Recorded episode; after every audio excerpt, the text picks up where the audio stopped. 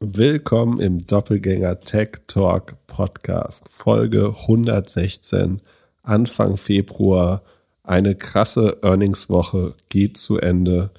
Wir hatten Match.com, Teamviewer, Facebook, PayPal, Spotify, Amazon, Pinterest und Snap und After Hours haben sich Sachen bewegt. Das kenne ich eigentlich nur aus dem Kryptomarkt. Pip, wie war deine Woche so? Äh, herzlich willkommen aus dem Studio Kleiderschrank äh, im Prenzlauer Berg. Äh, ich habe für die bessere Audioqualität äh, mich diesmal extra in den Kleiderschrank äh, ges gesetzt. Mal schauen, ob das äh, wirklich besser ist. Das werden wir dann später sehen. Ähm, die Woche war also ganz ehrlich, ich fand es einigermaßen absurd. Also ähm, einerseits habe ich ein paar Sachen echt schlecht oder erst gut, dann schlecht getroffen. Ich verstehe teilweise entweder die, die Amplitude der Ausschläge nicht oder auch bei einigen sogar die, die Richtung. Aber darüber reden wir gleich, ähm, was ich da eventuell anders sehe oder ähm, wo ich den Markt nicht verstehe oder der Markt mich nicht versteht. ähm, es, es war auf jeden Fall, also äh, ich weiß nicht, ob äh, Snap jetzt 25 Milliarden Mehrwert ist über Nacht. Das werden wir alles noch rausfinden gleich. Ähm, wie, aber ansonsten, äh, ich meine, Amazon hat äh, der, der Kurs von Amazon ist brutal angestiegen. Ähm, das ist meine größte Portion, äh, Portion, Position im äh, Portfolio. Und äh, so rein finanziell war das äh, ein sehr schöner Tag gestern. Aber Und, äh, wie fühlt so sich das so an? Also es, du, bei, bei, Amazon fühlt man sich ja fast wie ein Tesla-Aktionär. Wegen der, der Kurssprünge oder? Ja, wegen der Kurssprünge und dass irgendwie 70, 80 Prozent davon eigentlich wegen der Beteiligung an, an Rivian ist an dem Elektroautohersteller, der seitdem er an der Börse ist, eigentlich nur noch bergab geht. Ja, also mir, also diese hohen Schwankungen sagen mir eigentlich nur, also A, also doch, man, es ist schon die Zeit, wieder nachzukaufen langsam, aber ich glaube nicht, dass wir einen Tiefpunkt gesehen haben, äh, wenn dann noch so erratisch getradet wird. Hi, hier ist Janine Ullmann vom Female Finance Podcast, dem Podcast für Frauen und vor allen Dingen für die finanzielle Unabhängigkeit von uns Frauen. Und wie auch bei meinem Finanzpodcast geht es hier nicht um Anlageberatung, man sollte aufgrund des Gehörten keine Kauf- und Verkaufsentscheidungen zu Aktien und anderen Wertpapieren treffen. Die beiden Podcast-Hosts können die Risikodisposition der Hörerin nämlich nicht einschätzen. Es besteht zudem immer das Risiko eines Totalverlusts. Ihr solltet immer euren eigenen Research machen und selbstständig Entscheidungen treffen. Solltet ihr dennoch aufgrund der Informationen im Podcast handeln, handelt ihr stets auf eigenes Risiko und wir können unmöglich für etwaige Verluste haften. Alles könnt ihr auch nochmal auf doppelgänger.io-disclaimer nachlesen. Und jetzt viel Spaß euch weiterhin beim Doppelgänger Tech Talk. Und das andere ist, dass man die Märkte ex einfach extrem verunsichert ist und man sofort Angst hat, jetzt äh, denen äh, zu spät einzusteigen und dann Aktien einfach brutal hochgetrieben werden. Auch meiner, meiner Meinung nach jenseits dessen, was von den ähm, irgendwie Zahlen und Modellen Sinn macht. Aber wie gesagt, da, da schauen wir gleich mal rein. Ja, oder auch äh, runtergedrückt. Also man, es ist irgendwie, jemand announced die Zahlen und dann ist entweder die Welt zusammengebrochen oder äh, man feiert und sagt, es geht alles wieder nach oben, äh, wenn man jetzt vergleicht. Ja, oder beides innerhalb von 48 Stunden vor allen Dingen. Äh, das ja das Standardbild, dass du irgendwie erst ein Viertel verlierst, um dann äh, 60 Prozent hinzuzugewinnen oder so. Aber wir reden nicht nur über Earnings, keine Sorge. Es äh, gibt auch ein paar exzellente Hörer, Hörerfragen wieder. Nur wir schieben die für Hörerfragen heute mal ein bisschen nach hinten und machen erstmal Earnings und. Oder in die Mitte vielleicht auch, weiß man nicht. Vielleicht sind sie auch in der Mitte. Vielleicht auch in der Mitte. Wer, wer weiß, vielleicht reden wir so lange über Amazon, dass wir überhaupt keine Zeit mehr dafür haben. Wir haben eine Frage, die passt sehr gut, und zwar, wo wir die Zahlen sehen, wenn After Hours was, was getradet wird. Ich persönlich schaue dann immer auf Yahoo Finance in meine kleine App und die zeigt mir dann immer in Klammern plus minus äh, null. Und äh, so, so, so war es auch gestern Abend, als wir beide äh, Payment and Banking Podcast aufgenommen haben und ich um 10 Uhr auf meinem Handy geguckt habe und dann auf einmal gesehen habe, oh, da ist Bewegung bei Amazon und bei Snap. Äh, guckst du noch woanders? Also insbesondere diese nachbörslichen bzw. Pre-Market-Kurse kann man zum Beispiel auch einfach bei Nasdaq.com, also bei der äh, Technologiebörse oder digitalen Börse der USA, ähm, nachschauen. Äh, da gibt's also für, für jedes Ticker-Symbol oder jede Aktie eine Unterseite und da wiederum Reiter Pre-Market und After Hours. Also Pre-Market ist das vorbörsliche, der vorbörsliche Handel, äh, der irgendwie drei, vier Stunden vor, vor der Öffnung anfängt. Und After Hours ist sozusagen was nach der Börse getradet ist. Das ist natürlich genau dann wichtig, wenn die, die Earnings kommen halt nachmittags um vier, wenn die Börse schon geschlossen hat, äh, in der Regel. Und äh, dann wird eben an diesem im nachbörslichen Handel schon sehr extrem auf die Earnings in der Regel reagiert. Und diese extremen Ausschläge kann man sich eben auf Nasdaq.com anschauen. Sie sind aber auch eigentlich in Yahoo Finance oder selbst in die Google One Box äh, oder Google Finance. Also ähm, wenn man einfach das Bloomberg Ticker-Symbol bei Google eingibt oder sowas wie keine Ahnung, Meta-Stock oder Meta-Aktie, dann bekommt man ja so einen Chart in der Regel ganz oben in den Suchergebnissen. Und äh, da ist inzwischen eigentlich auch das vor- und nachbörsliche Trading äh, in so einem kleinen Vermerk mit drin. Dann sieht man den, den Kurs des letzten Tages, aber eben auch schon, wie es vor oder nach der Börse sich verhält.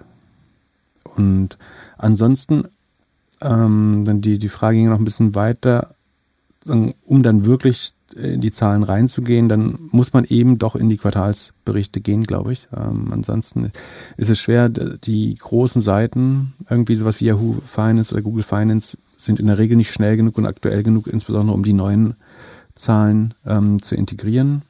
Ähm, das heißt, wenn man es wirklich aktuell haben will, muss man eigentlich auf die Investor Relations Sektion der einzelnen Unternehmen gehen und äh, dort sich den Bericht runterladen für das letzte Quartal ähm, der erscheint dann zeitverzögert, aber in den meisten äh, Tools auch. Und eigentlich muss man sogar noch die Inter Interpretation der Zahlen, also den Earnings Call anhören, der in der Regel so ein bis zwei Stunden später ist. Das machen wir jetzt auch nicht bei jeder Aktie. Äh, also gibt es in der Regel Transkripte, die man durchsuchen oder äh, durchlesen kann. Aber theoretisch ist da sozusagen die Deutung des Managements äh, für die Zahlen mit drin.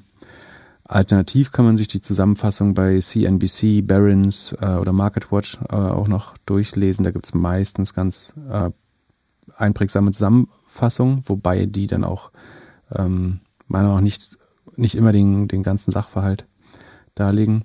So ein bisschen mit Vorsicht zu genießen sind, glaube ich, Seiten wie äh, Seeking Alpha oder Zero Hedge, weil da nicht so richtig erkennbar ist, wer da richtig schreibt. So, das können User sein, das kann Redaktion sein, das können Marktteilnehmer sein. Ähm, das heißt nicht, dass es da nicht viel gute Analysen und Wissen gibt, ähm, aber sie, äh, es gibt halt fast immer ähm, eine, eine, eigene Position oder es ist eben äh, eher ein Sammelsurium von verschiedenen Meinungen. Man kann sich die Aktien bei Google abonnieren, also da gibt es so ein kleines Plus-Symbol oder in den, in, bei investing.com oder irgendwelchen anderen Apps kann man das auch abonnieren. Dann kriegt man in der Regel so Push-Alerts, wenn ähm, wenn es neue News gibt oder Quartalsberichte zu Aktien. Äh, und sozusagen, wenn man wirklich viel Geld investiert oder sich viel damit beschäftigt, äh, lohnt sich dann eben auch irgendwann ein Bloomberg oder Refinitiv. Das ist also Bloomberg und Reuters sind die zwei größten äh, Dienste äh, für Finanzdaten und äh, die Produkte heißen Bloomberg, das Bloomberg Terminal ähm, und Refinitiv von, von Reuters. Ähm, damit kann man dann auch noch arbeiten und die sind dann im Zweifel auch relativ aktuell. Es gibt so ein bisschen günstigere Konkurrenten oder beziehungsweise gibt es jeden Tag ein paar neue davon gefühlt.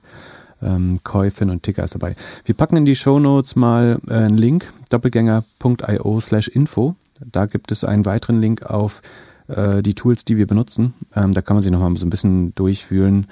Da sind Tools dabei, wie man Insiderhandel beobachten kann für verschiedene Aktien. Ähm, diese Market Map, wo man äh, rot-grün sieht, welche Aktien gewinnen, verlieren, sehr übersichtlich.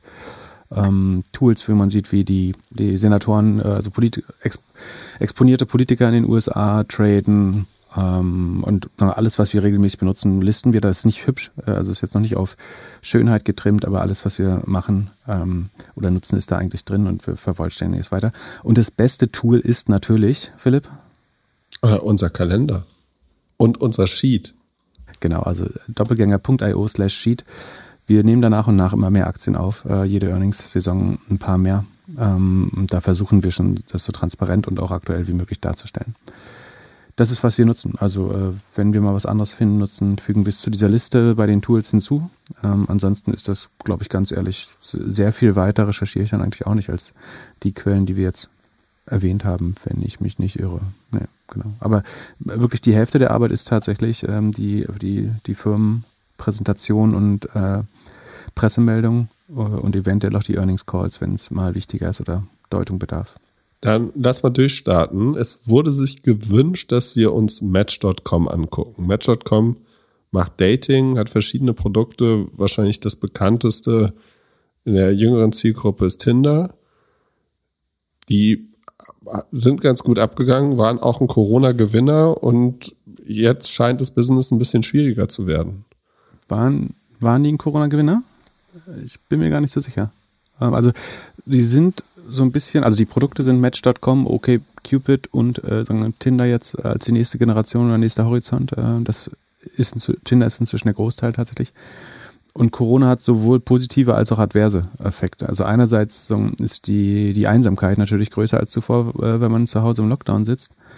Andererseits ähm, kann man sozusagen das angeschlossen, äh, anschließende Date, äh, sagen, falls man sich im Real Life dann treffen will, äh, nicht mehr so gut machen. Ähm, deswegen bin ich mir gar nicht so sicher, ob es klar, es ist weder klar positiv noch klar negativ, äh, glaube ich. Ähm, letztlich.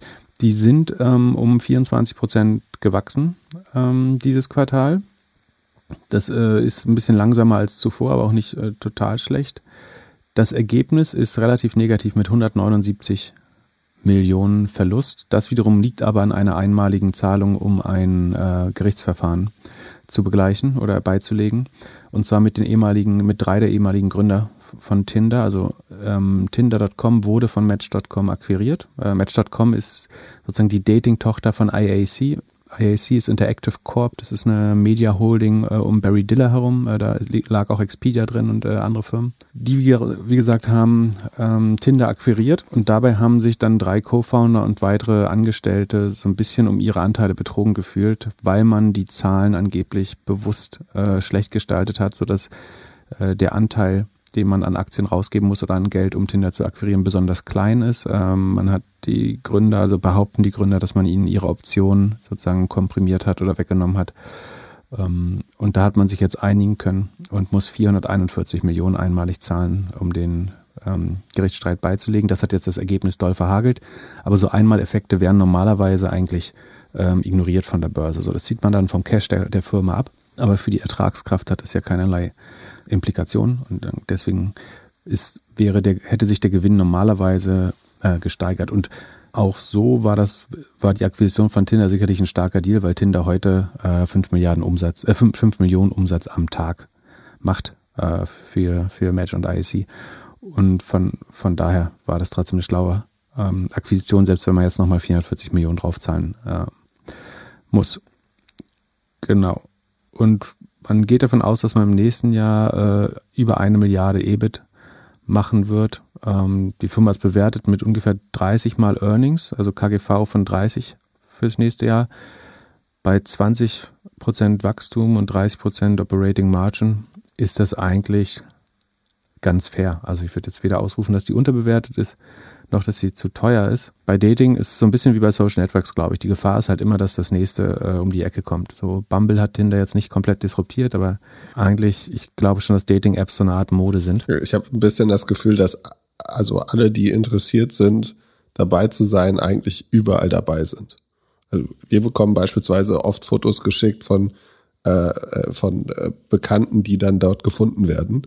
Und komischerweise sind die auf allen, auf allen Plattformen gleichzeitig oder wandern so weiter. Dann wird mal zwei Monate darum gesucht und dann zwei Monate auf dem nächsten. Ja, bis man bezahlen muss vielleicht, oder? Also ich glaube, bezahlen tut man dann doch nicht auf allen Plattformen. Äh, vielleicht wird die immer ausprobiert. Genau, es gibt so, so wie bei Social Networks auch, würde ich sagen. Es gibt so eine, so eine Herdenwanderung äh, und deswegen bin ich mir nicht so sicher, in, sagen, wie weit ich die Gewinne mal voranschreiben, vor, vor, ähm, also weiterschreiben würde bei Dating aber scheint mir jetzt fair bewertet. Aber meinst du nicht, dass vor allem Dating ziemlich äh, leiden müsste unter der Privacy-Debatte und dass man nicht mehr so gut targeten könnt, kann auf Facebook und Sachen? Also war, war nicht bei äh, Match.com oder anfangs war doch so ein bisschen, dass man bei Tinder irgendwie die Nutzer kauft und die dann irgendwann auf Match.com irgendwie rüber funnelt. Das geht wahrscheinlich noch, aber so richtig gut aussteuern kann man wahrscheinlich nicht mehr wie vorher. Ja, die Customer Acquisition wird ein bisschen schwerer. Oder so dieses Zusammenspiel von, äh, man holt die Nutzer auf iOS, weil das sind vor allem die zahlenden Kunden. Ja, und ich meine, die so ein Metaverse wäre auch nochmal äh, eine Gefahr für Dating. Also ist ja relativ sicher, dass so Facebook-Dating scheint jetzt nicht besonders gut funktioniert zu haben, oh Wunder. Ja, aber im Metaverse gibt es schon Sexual Harassment, wie man jetzt lesen kann. Ja, natürlich, wenn Facebook das baut. Aber ah, ich meine, überall, wo du, wenn du Menschen irgendwo reinlässt, natürlich fangen die an. Äh, äh, da hat Roblox gerade riesige Probleme. Ne? Re äh, Roblox hat hier einen äh, Report, also einen Shortseller-Report von Bear Cave Capital äh, bekommen, dass ähm, die ihre virtuelle Welt auch nicht besonders gut äh, im Griff haben. Und da geht es, also die, also Proforma Roblox bestreitet das alles, bestreitet das alles sehr stark, aber es scheint da Orte zu geben, wo sich Pädophile sehr wohlfühlen ähm, und auch unter den Creatoren äh, Menschen mit solchen Neigungen äh, dabei sind und ähm, das ist natürlich gefährlich. Also man muss sein, sein schönes digitales Universum natürlich auch policen, wenn man das ist. So, das sagt mir nicht, dass Facebook der Richtige ist, der das tun sollte. Roblox scheint mir bisher ein Player zu sein, der Sicherheit sehr, sehr stark an Nummer einstellt äh, bisher. Das komplett auszuschließen ist natürlich trotzdem äh, schwer. Wird sich jetzt zeigen, wie, wie gut äh, und resolut sie das machen können. Ja, krass. Also, wenn man überlegt, wie schlecht sie Governance machen können in einer 2D-Welt oder irgendwie in einer Welt mit ein paar Bildchen und ein paar Posts. Im Metaverse wird es auf jeden Fall eine ganze, ganze Nummer anstrengender zu gucken, was alle Leute so sagen und machen und wie man sich benimmt. Naja, beides sind null. Also, ich weiß, ich weiß nicht, ob das komplexer ist. Beides sind Einsen und Nullen. Äh, und sie haben ja ihren, den größten Supercomputer der Welt äh, fürs Metaverse irgendwie das Gefühl, der wird nicht äh, zu Sicherheitszwecken eingesetzt werden, aber weil das 3D ist, wird es jetzt nicht schwerer, das zu überwachen, glaube ich. Ist nicht so, dass sich die Leute in Ecken verstecken können, keine Sorge. das, am Ende sind das Nullen, und Einsen und relativ eindimensional, das, das Problem zu lösen. Aber Hoffentlich machen sie die Tür ein bisschen härter als bei Fake-Accounts mit auf Instagram und Facebook. Ähm, aber lass, bevor wir zu Facebook gehen, dann nochmal Teamviewer. Wurde auch gefragt, hat auch Earnings am Mittwoch gemacht ich habe nur irgendwo heute, glaube ich, bei uns im, im Discord-Channel gesehen, dass, dass Google jetzt auch als Chrome-Extension das Produkt eigentlich kostenlos anbietet. Wie sieht's bei TeamViewer aus? Haben, schaffen die den Turnaround? Sind da, sind da die Aktionäre mittlerweile zuversichtlicher? Hm, also es sieht auf jeden Fall erstmal besser aus. Im Q4 hat man 132 Millionen Umsatz gemacht nach 128 im Q3. Also es äh, wächst wieder in den letzten zwei Quartalen ähm, das Revenue und auch die Billings. Im Q1 gab es ja diesen Absturz, dass es unter Vorquartal war. Ähm, das ist gelöst. Man wächst im Vergleich zum Vorjahr mit 9,3 Prozent jetzt. Ähm, auch die, die Gross Margin sieht wieder extrem gut aus mit rund 87 Prozent. Das ist ein sehr guter Wert. Was auffällt ist, äh, es gab ja so eine Art, ich, ich nenne das Restrukturierungsprogramm, äh, Teamviewer würde es selbstverständlich nicht so nennen, aber man hat da strategisch sehr stark eingelenkt nach dem äh, schlechten Q1. Und was auffällig ist, ist, dass die Kosten für Vertrieb, äh, also Sales, von circa 19 Prozent des Umsatzes jetzt auf 10 Prozent des Umsatzes runtergehen. Also man, man gibt statt vorher 24,5 Millionen nur noch rund 14 Millionen ähm, für Vertrieb aus, äh, ganz erheblich, also Halbierung der relativen Kosten äh, eigentlich. Und gleichzeitig hat man Marketing aber von im Q1 11 Prozent des Umsatzes auf jetzt 21 Prozent, fast verdoppelt. Ähm, also hat er so eine große Scharade gemacht, dass man die Vertriebskosten sehr stark reduziert hat und die Marketingkosten sehr stark erhöht. Die Marketingkosten sind ganz sicher das äh, Sportsponsoring bei Menu war das, glaube ich, und dem ähm, AMG Petronas ähm, Formel 1 Team. Ähm, warum man jetzt Sales stark reduziert, könnte ich mir nur vorstellen, dass es so ist, dass man da den Headcount stark reduziert hat, weil man sich äh, deutlich stärker ähm, Enterprise-Kunden statt SMB-Kunden äh, widmet. Das wäre natürlich logisch, dass die ein bisschen weniger personalintensiv sind, ähm, sofern SMB-Kunden nicht selbst, also SMB sind kleine und mittlere Unternehmen, ähm, da gibt es nur zwei Lösungen. Entweder muss man die sehr personalintensiv ähm, betreuen, also der, der Anteil des Account Management am Umsatz wäre dann relativ hoch, weil die, die Umsätze so klein sind, unter 10.000 Euro im Jahr. Ähm, oder man muss eine Art Self-Sign-up-System finden, wo die sich selbst betreuen, mehr oder weniger. Das könnte aber gefährlich sein bei dem Modell. Ähm, bei Enterprise-Kunden, also sehr großen Kunden, wäre es dann eben so, dass relativ gesehen das Account-Management äh, ein bisschen weniger kostet, weil die Umsätze äh, so groß sind. Das würde ich jetzt hier als ehestens als Erklärung sehen. Also die, die, die ähm, ja, Sales oder die Vertriebskosten sind wirklich von 25 Millionen auf jetzt 14 runtergegangen. Das heißt, da hat man wirklich ordentlich gespart irgendwo. Das kann so ein bisschen auch noch ein Effekt mit äh, Stock Compensation sein, dass, äh, dass es daran liegt, das habe ich jetzt nicht gecheckt. Aber das scheint mir auffällig, äh, dass da Marketing jetzt deutlich mehr ausgegeben wird. Da, das wussten wir beim Sport Sponsoring. Ich bin mal gespannt, wie das im nächsten Quartal aussieht, weil die CMO, die im April angefangen hat, haben sie ja im November wieder rausgeworfen. Oder sie ist wieder gegangen. Hm. Und da wird ja bestimmt auch wieder so ein bisschen dann rumgedreht. Ja, also muss man auf, auf jeden Fall weiter beobachten. Was gut ist, dass der Operating Profit ähm, wieder stark anzieht. Also nach in den letzten drei Quartalen 29 Millionen, 29 Millionen, 18 Millionen, ist man jetzt wieder bei 41 Millionen. Ähm, das sieht ganz gut aus und damit ist die, die Operating Marge auch wieder auf 31 Prozent hoch, die war äh, im Gesamtjahr schlechter. Ähm, da kommt man jetzt wieder in Richtung der alten Margen. Ähm, und das Adjusted EBITDA ist auch jetzt ähm, erstmals wieder über 50 Prozent. Da ist man ja auf 33 Prozent gefallen zwischenzeitlich.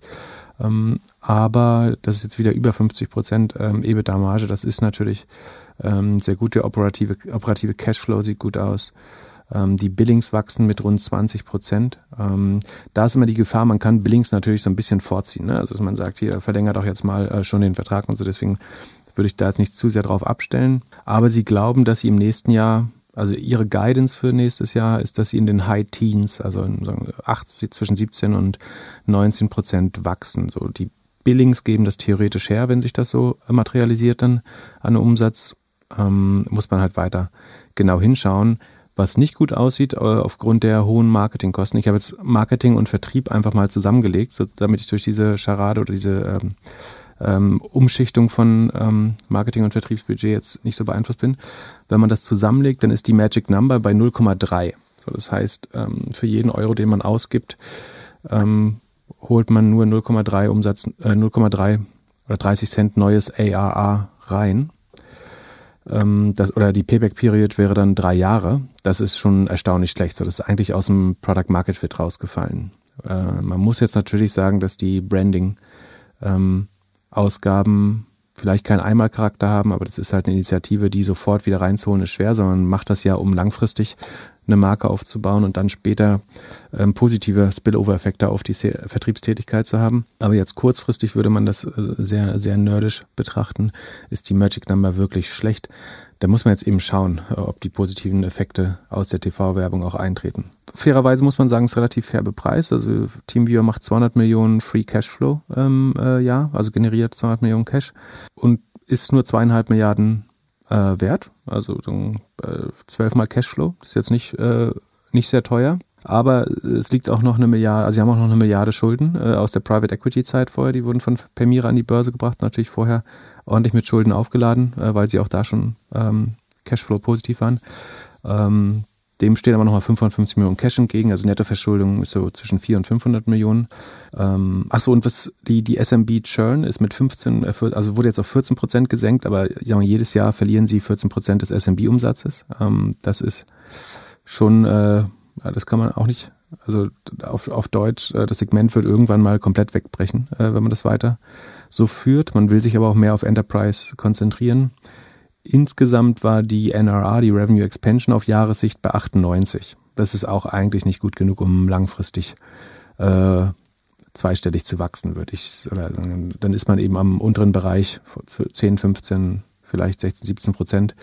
Also ein wirkliches Wachstumsunternehmen wird TeamViewer aus meiner Sicht jetzt äh, erstmal nicht mehr.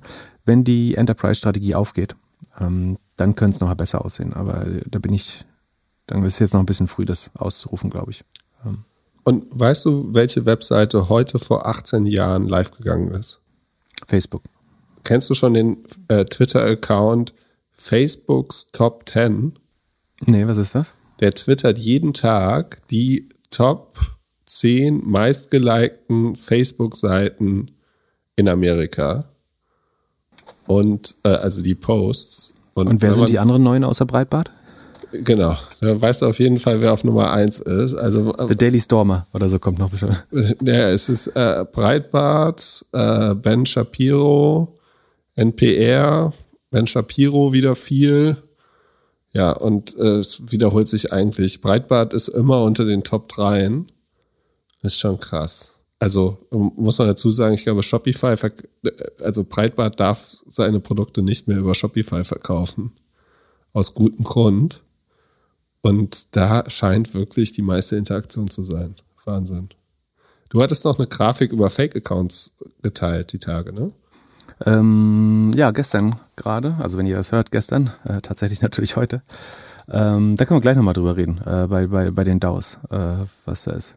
Wir können ja erstmal in Sheet gehen äh, und uns die Earnings anschauen. Natürlich nicht, weil Facebook nicht im Sheet ist. Äh, irgendwelche seelenlosen Aktionäre können sich das gern woanders holen. So, wir packen das Philip Morris auch nicht in unserem Sheet. ähm, ist mir die Zeit nicht wert, das aufzuschreiben. Äh, also Facebook hat den Umsatz um immerhin ähm, 20 Prozent gesteigert auf 33,7 Milliarden, macht mit seinem Kerngeschäft, äh, also ihre Family of Apps heißt das ja jetzt, äh, sehr süßen Begriff finde. Äh, also damit ist äh, Facebook, Instagram, WhatsApp und der Messenger von äh, Facebook gemeint. Damit machen sie immer noch eine, eine Rohmarge von 50 Prozent, muss man dazu sagen. Äh, oder eine, eine, nicht Rohmarge, sondern tatsächlich EBIT-Marge auf dem Segment. Und dann haben sie aber natürlich noch hohe Kosten für ihre neuen Wetten, Oculus und Metaverse und so weiter, die die Kosten auch sehr belastet haben. Dadurch ist es so gekommen, dass das Operating Income ein Prozent unterm Vorjahr liegt, ähm, sogar. Also es ist nicht negativ, aber es liegt ein Prozent unterm Vorjahr. Und wie gesagt, 20 Prozent Wachstum ist nicht schlecht, ist aber auch nicht gut. Den Rest des Jahres ist man mit rund 40 Prozent gewachsen. Ähm, also es hat sich schon nochmal verlangsamt zum Q4. Achso, und was man auch sagen muss, also dann haben sie einen Outlook gemacht, äh, also der, der Outlook auf Q1 und das war was, was Leute dann schockiert hat, ist, dass sie glauben, dass sie im Q1 nur noch mit drei bis elf Prozent wachsen werden. So, daraufhin ist die Börse oder ist die, die Aktie von Facebook äh, im nachbörslichen Handel um ungefähr ein Viertel eingebrochen. Äh, das ist schon sehr viel. Das ist aber noch mehr, wenn man sich das in absoluten Zahlen klar macht, nämlich ungefähr so irgendwo zwischen 230 und 270 Milliarden äh, hat Facebook an Wert verloren. Das ist der größte, sagen in absoluten Zahlen größte Verlust von Market Cap in der Geschichte. Passt auch gut zur Bedeutung von Facebook, dass, dass sie sich diesen Rekord als erster holen. Ja, glaubst du, dass Mark Zuckerberg dann so SMS bekommt von so Typen, die sagen, hey, also von irgendwelchen Milliardären, die dann sagen, ha, ich habe dich gerade wieder überholt? Ja, Mark Zuckerberg äh, kämpft gerade um den zehnten Platz in der ähm, Bloomberg Billionaires List. Also er ist gerade noch auf Platz 10, aber es trennen ihn nur noch 100 Millionen, also es sind ja äh, Peanuts da in, in, der, in dem Segment. Könnte jetzt je nachdem, wie es weitergeht mit Facebook, äh, aus den Top 10 der reichsten Menschen der Welt rausfliegen. Also hat 36 Milliarden verloren. Ähm, so, das, das macht äh, meine Verluste äh, aus meinen äh, Mediaseiten-Spekulationen, äh, dann äh, lässt, lässt das klein erschien, erscheinen. Aber Wie viele Yachten von Jeff Bezos kann man sich dafür kaufen? Äh, es kann, man kann viel Geld für Yachten ausgeben. Ich glaube, die teuerste war mal anderthalb Milliarden oder so von äh, die Eclipse oder so von äh, Abramowitsch, aber ähm, Jeff Bezos hat das bestimmt längst übertroffen. Äh, naja, äh, also ihr müsst euch keine Sorgen machen. Mark Zuckerberg hat noch 90 Milliarden, ähm, also auch nachdem er 36 Milliarden verloren hat, ist äh, alles gut. Übrigens der einzige, der zugelegt hat in der Forbes und äh, Bloomberg Billionaires Liste ist äh, Warren Buffett. Hat 5 Milliarden gewonnen dieses Jahr. Alle anderen sind tiefrot. Äh, Elon Musk, Jeff Bezos, obwohl Jeff Bezos könnte jetzt ja wieder besser aussehen, aber alle anderen sehen äh, tiefrot aus. Aber Warren Buffett hat 5. Fünf, daran merkst du, dass, ein, dass es gerade ein äh, Value-Markt ist, wenn Warren Buffett 5 Milliarden plus macht und alle anderen tiefrot sind. ähm, aber wir sind vom Thema abgekommen. Also, also Facebook-Zahlen. Größter, größter Verlust an, an Market Cap, an Marktkapitalisierung in absoluten Zahlen. Facebook ist statt 900 Milliarden nur noch unter 700 Milliarden wert. Wie viel von 50 Analysten, die die Aktie covern, hatten Facebook vorher auf einem Verkaufsrating? Keiner. Genau, also ich habe keinen gefunden. Wahnsinn. Äh, alle waren sich sicher, also überwiegend 36 davon haben gesagt, äh, kaufen. Ähm, irgendwie ein paar haben Outperform oder äh, Overweight gesagt. Äh, ich glaube, fünf oder sechs haben Hold gesagt. Äh, keiner war auf Sell. Und Status heute, nachdem die meisten ihre Ratings revised haben, sieht es eigentlich noch genauso aus. Der sagen wir, Median und Average der, der Kursziele ist bei 340 Dollar. Das wäre 100 Dollar über dem heutigen Kurs. Ähm, oder ein Drittel auch. Äh, denkt man, kann es wieder hochgehen. Und das Wall Street High Target ist bei 460 US-Dollar. Das wäre eine, Verzweifachung, äh, die man Facebook zutraut. Da wäre ich mir nicht so sicher. Aber kommen wir mal, ähm, also was hat schockiert? Äh, einerseits der schlechte Revenue-Wachstums-Outlook auf das Q1 mit äh, 3 bis 11 Prozent, äh, das macht Angst.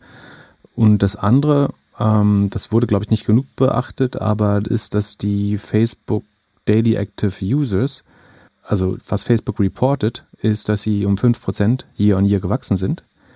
Tatsächlich ist es aber so, äh, dass sie zum Vorquartal um eine Million gefallen sind schon. Also zum Quartal des letzten Jahres hat man noch 5% Wachstum. Äh, da würde ich ja ein Fragezeichen ranmachen, irgendwie, wie echt dieses Wachstum ist. Zum Q4, äh, zum Q3 ist es aber schon ein Verlust äh, um eine Million. Ähm, und getrieben war das vor allen Dingen auch durch ein TikTok-Ban. Also in Indien wurde ja TikTok verboten. Das allein hat das Engagement auf Facebook um 15 Prozent und auf Instagram um 35 Prozent in Indien hochgetrieben. Und was, sagen, was Daily Active Users angeht, ist Indien ja ein nicht ganz unwichtiges Land. Ähm, ich bin mir sicher, sagen, hätte man TikTok in Indien nicht verboten, würden diese Zahlen nochmal deutlich ähm, schlechter aussehen. Und wir haben in einer der letzten Folgen, ich glaube es war die vorletzte, über diesen App Annie State of Mobile Report gesehen. Da konnte man eigentlich ganz gut schauen, äh, wie sich Nutzerzahlen und Engagementzahlen wirklich verhalten. Da sah man, dass in den USA die Time spent in App bei Facebook eigentlich um 10% runtergeht zum Vorjahr. Wahrscheinlich beschleunigen zum Q4. Ähm, dass Instagram eigentlich flat ist, äh, also stagniert bei der Zeit, äh, die man dort verbringt. Dass WhatsApp rückläufig ist auch. Ähm, und dass bei Downloads TikTok in fast jedem relevanten Wel Land der Welt vorne liegt und dynamisch wächst. 70 Prozent beim Revenue ist TikTok gewachsen äh, in 2021, obwohl Indien sie rausgeschmissen hat. TikTok frisst brutal ins Engagement rein. So. Und jetzt ist die Frage, wenn Facebook, also Sie sagen 5% Year on Year wachsen, ähm, übrigens, es hat noch genau der Unterschied zum, äh, zum Vorquartal war genau, wie gesagt, eine Million Nutzer. Also sie haben nur in dem blauen Facebook 1,929 Milliarden Nutzer. In der Gesamtfamilie reden sie von rund 3 Milliarden. Ähm, Im Vorquartal waren es 1,93. So, das heißt, hier in absoluten Zahlen eine Million Nutzer, das erste Mal verloren. Ähm, wenn wir aber erleben, wie viele Fake-Accounts jeden Tag aufgemacht werden, wie meine zwei Doppelgänger, wenn es nicht inzwischen schon drei sind oder noch mehr, äh, die alle noch aktiv sind nach über einem Monat, dann glaube ich halt, dass diese Zahl minus eine Million wahrscheinlich viel größer ist. Und dann gibt es eine, eine, ältere Statistik von 2019, wo Facebook selber mal gesagt hat, dass sie der Auffassung sind, dass 11% ihrer Accounts Duplicate-Accounts sind und 5% was sie misclassified oder undesirable Accounts nennen. Das haben sie wieder ausgewiesen im 10K-Filing. Und das Spannende ist, seit 2018 hat sich diese Zahl einfach null verändert. Also komischerweise sind sie jedes Jahr genau, oder ich weiß nicht, ob man sie nie wieder angucken wollte. Ich würde, mein Gefühl ist, dass dieses Problem sehr viel schlimmer geworden ist. Äh, wenn, wenn du, wenn man so schaut, ähm, auf Facebook habe ich das Problem nicht mehr, weil wir es letztes Jahr ja, zum Glück äh, ge, äh, gelöscht haben, unseren Facebook-Account. Aber da wurde man ja ständig von irgendwelchen Menschen äh, in irgendwelche Gruppen eingeladen. Auf Instagram hast du die ganzen äh, Trading, Spam und Scam-Accounts. Ähm, du hast die die Impersonation-Accounts und so weiter. Und gefühlt wird das alles rein anekdotisch, so ich kann das jetzt ähm, schlecht quantifizieren, beziehungsweise versuchen wir das vielleicht später nochmal, aber rein anekdotisch würde ich sagen, wird das alles viel schlimmer. So, diese Zahlen haben sich komischerweise seit 2018 aber nicht verändert. Jetzt nehmen wir mal die 2018 Zahlen. Von, das sind also 5% sind un, misclassified und undesirable. Ähm, das ist ähm, Latein für Scam and Fraud, äh, würde ich sagen. Und 11% sind Duplicates, das kann halt sein, dass jemand nochmal einen Firmenaccount hat oder eine zweite Identität oder ähm, vielleicht glaubt Facebook auch, dass mein Doppelgänger ein Duplicate von mir ist und nicht ein äh, Impersonation äh, oder Identity Theft. Wie auch immer, das sind 16 Prozent. Das klingt jetzt vielleicht gar nicht so viel, aber auf die Gesamtfamilie der Apps bezogen sind 16 Prozent von drei Milliarden sind fucking 480 Millionen Accounts. Eine halbe Milliarde Fake-Accounts, die also an die Shareholder glauben sollen, an die Advertiser glauben sollen, äh, die, für die man teilweise, die einem als Reach ausgegeben werden.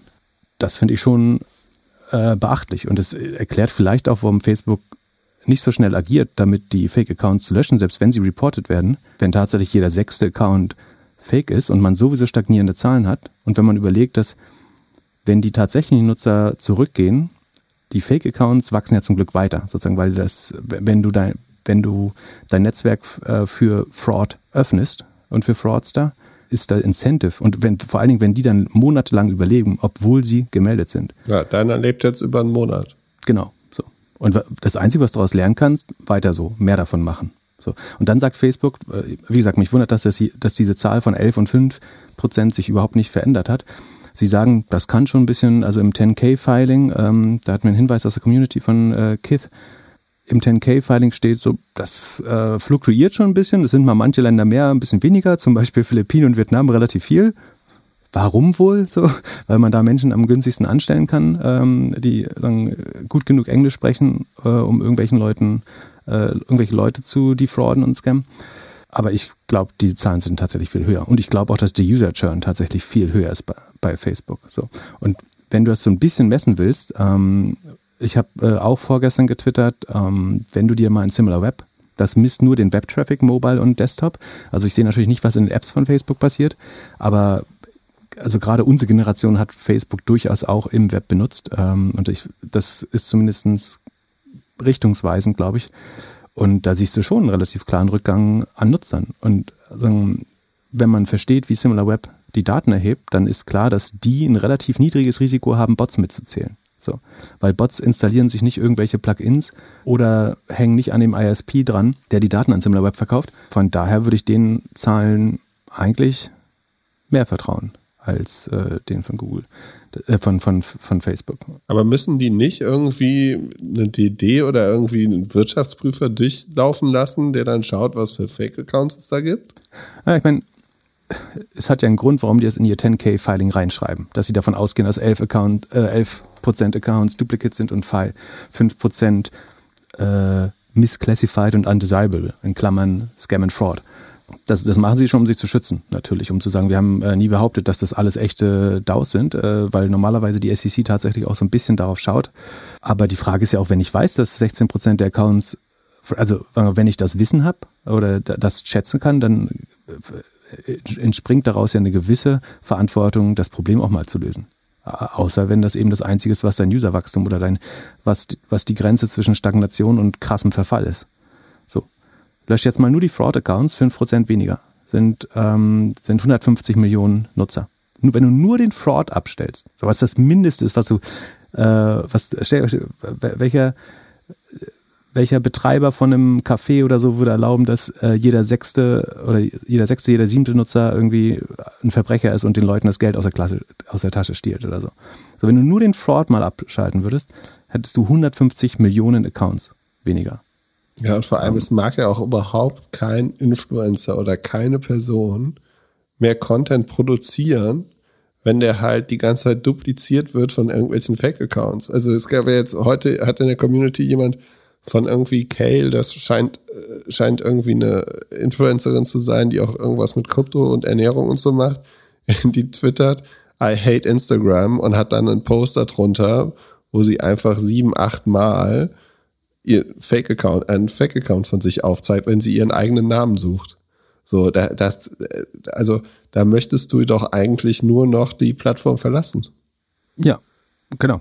Es gibt eine Studie, äh, die Lina Khan, die FTC-Kommissarin oder Chairwoman, getwittert hat, dass jeder vierte Betrugsfall in den USA hat, beginnt auf Social Media.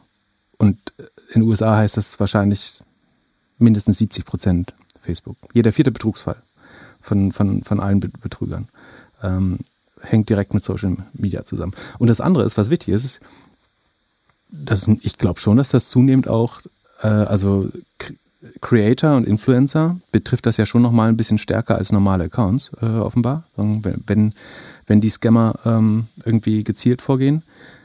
Und es nervt halt. Also ich finde Instagram schon eine ein, einigermaßen eine Zumutung. Äh, inzwischen Facebook war sowieso unsäglich schlimm, äh, deswegen schon gleich, aber auch Instagram. So, wenn ich, sobald ich äh, das Gefühl habe, irgendwie ich erreiche 80 Prozent der Leute auch über LinkedIn und vielleicht TikTok oder was anderes, ähm, würde ich auch, glaube ich, schauen, dass ich möglichst bald von Instagram runterkommen. Ich mache jetzt nur noch Twitter. Und ich glaube, es machen halt viele Leute auch schon. Ähm, und das, das Gefährliche ist, für, also für Facebook, also das Gute für die Gesellschaft, dass natürlich die, die schlauesten und am besten gebildetsten oder Leute mit einem äh, vernünftigen Herz oder einer guten Kinderstube zu, zuerst weggehen. So, und das äh, verschlechtert das Profil für Werbetreibende schon mal äh, relativ stark. Das heißt, äh, du fummelst dann nur noch in der Jauchegrube äh, rum als Werbetreibender. Äh, nach und nach das ist alles ein bisschen übertrieben, aber so tendenziell vers verschlechtert sich das Profil, ähm, glaube ich.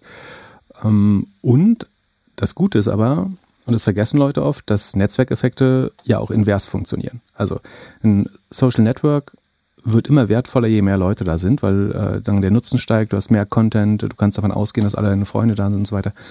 Aber wenn die, die besten Contributor und, äh, und Kreatoren erstmal weg sind, dann sinkt der äh, Wert auch ganz gerne. So wenn in der in deiner Online-Marketing- oder Amazon-Händlergruppe irgendwann die, die schlauesten Köpfe und die erfolgreichsten Menschen weggehen, weil sie sich den Scheiß nicht mehr geben wollen, dann sinkt sofort die Qualität. Ähm, dann bleibt eigentlich sagen, nur noch äh, ein, ein, Bodensatz. Ähm, also man sollte User nicht als Bodensatz bezeichnen, aber also du hast eine adverse Selektion, sagen wir mal so, ähm, dass die, die schlaueren Leute sich andere Netzwerke suchen oder lieber einen Podcast bauen oder einen Discord-Server, ähm, wo man selber die Kontrolle ausübt und äh, sich verantwortlich zeigt für, für das äh, Verhalten und das, äh, den Umgang miteinander. Und ich glaube, das wird Facebook super hart treffen. Ähm, und jetzt zu sagen, also, und jetzt Facebook, und es gibt natürlich Stimmen auf Twitter, die sagen, ja, aber das ist jetzt so günstig bewertet bei dem Cashflow, ähm, da kann man, äh, jetzt muss man das, oder irgendjemand meinte hier, äh, Mark sollte das jetzt private nehmen. Mark, Mark soll sich Geld borgen und Facebook private nehmen, äh, weil das bewertet ist wie ein Value-Stock.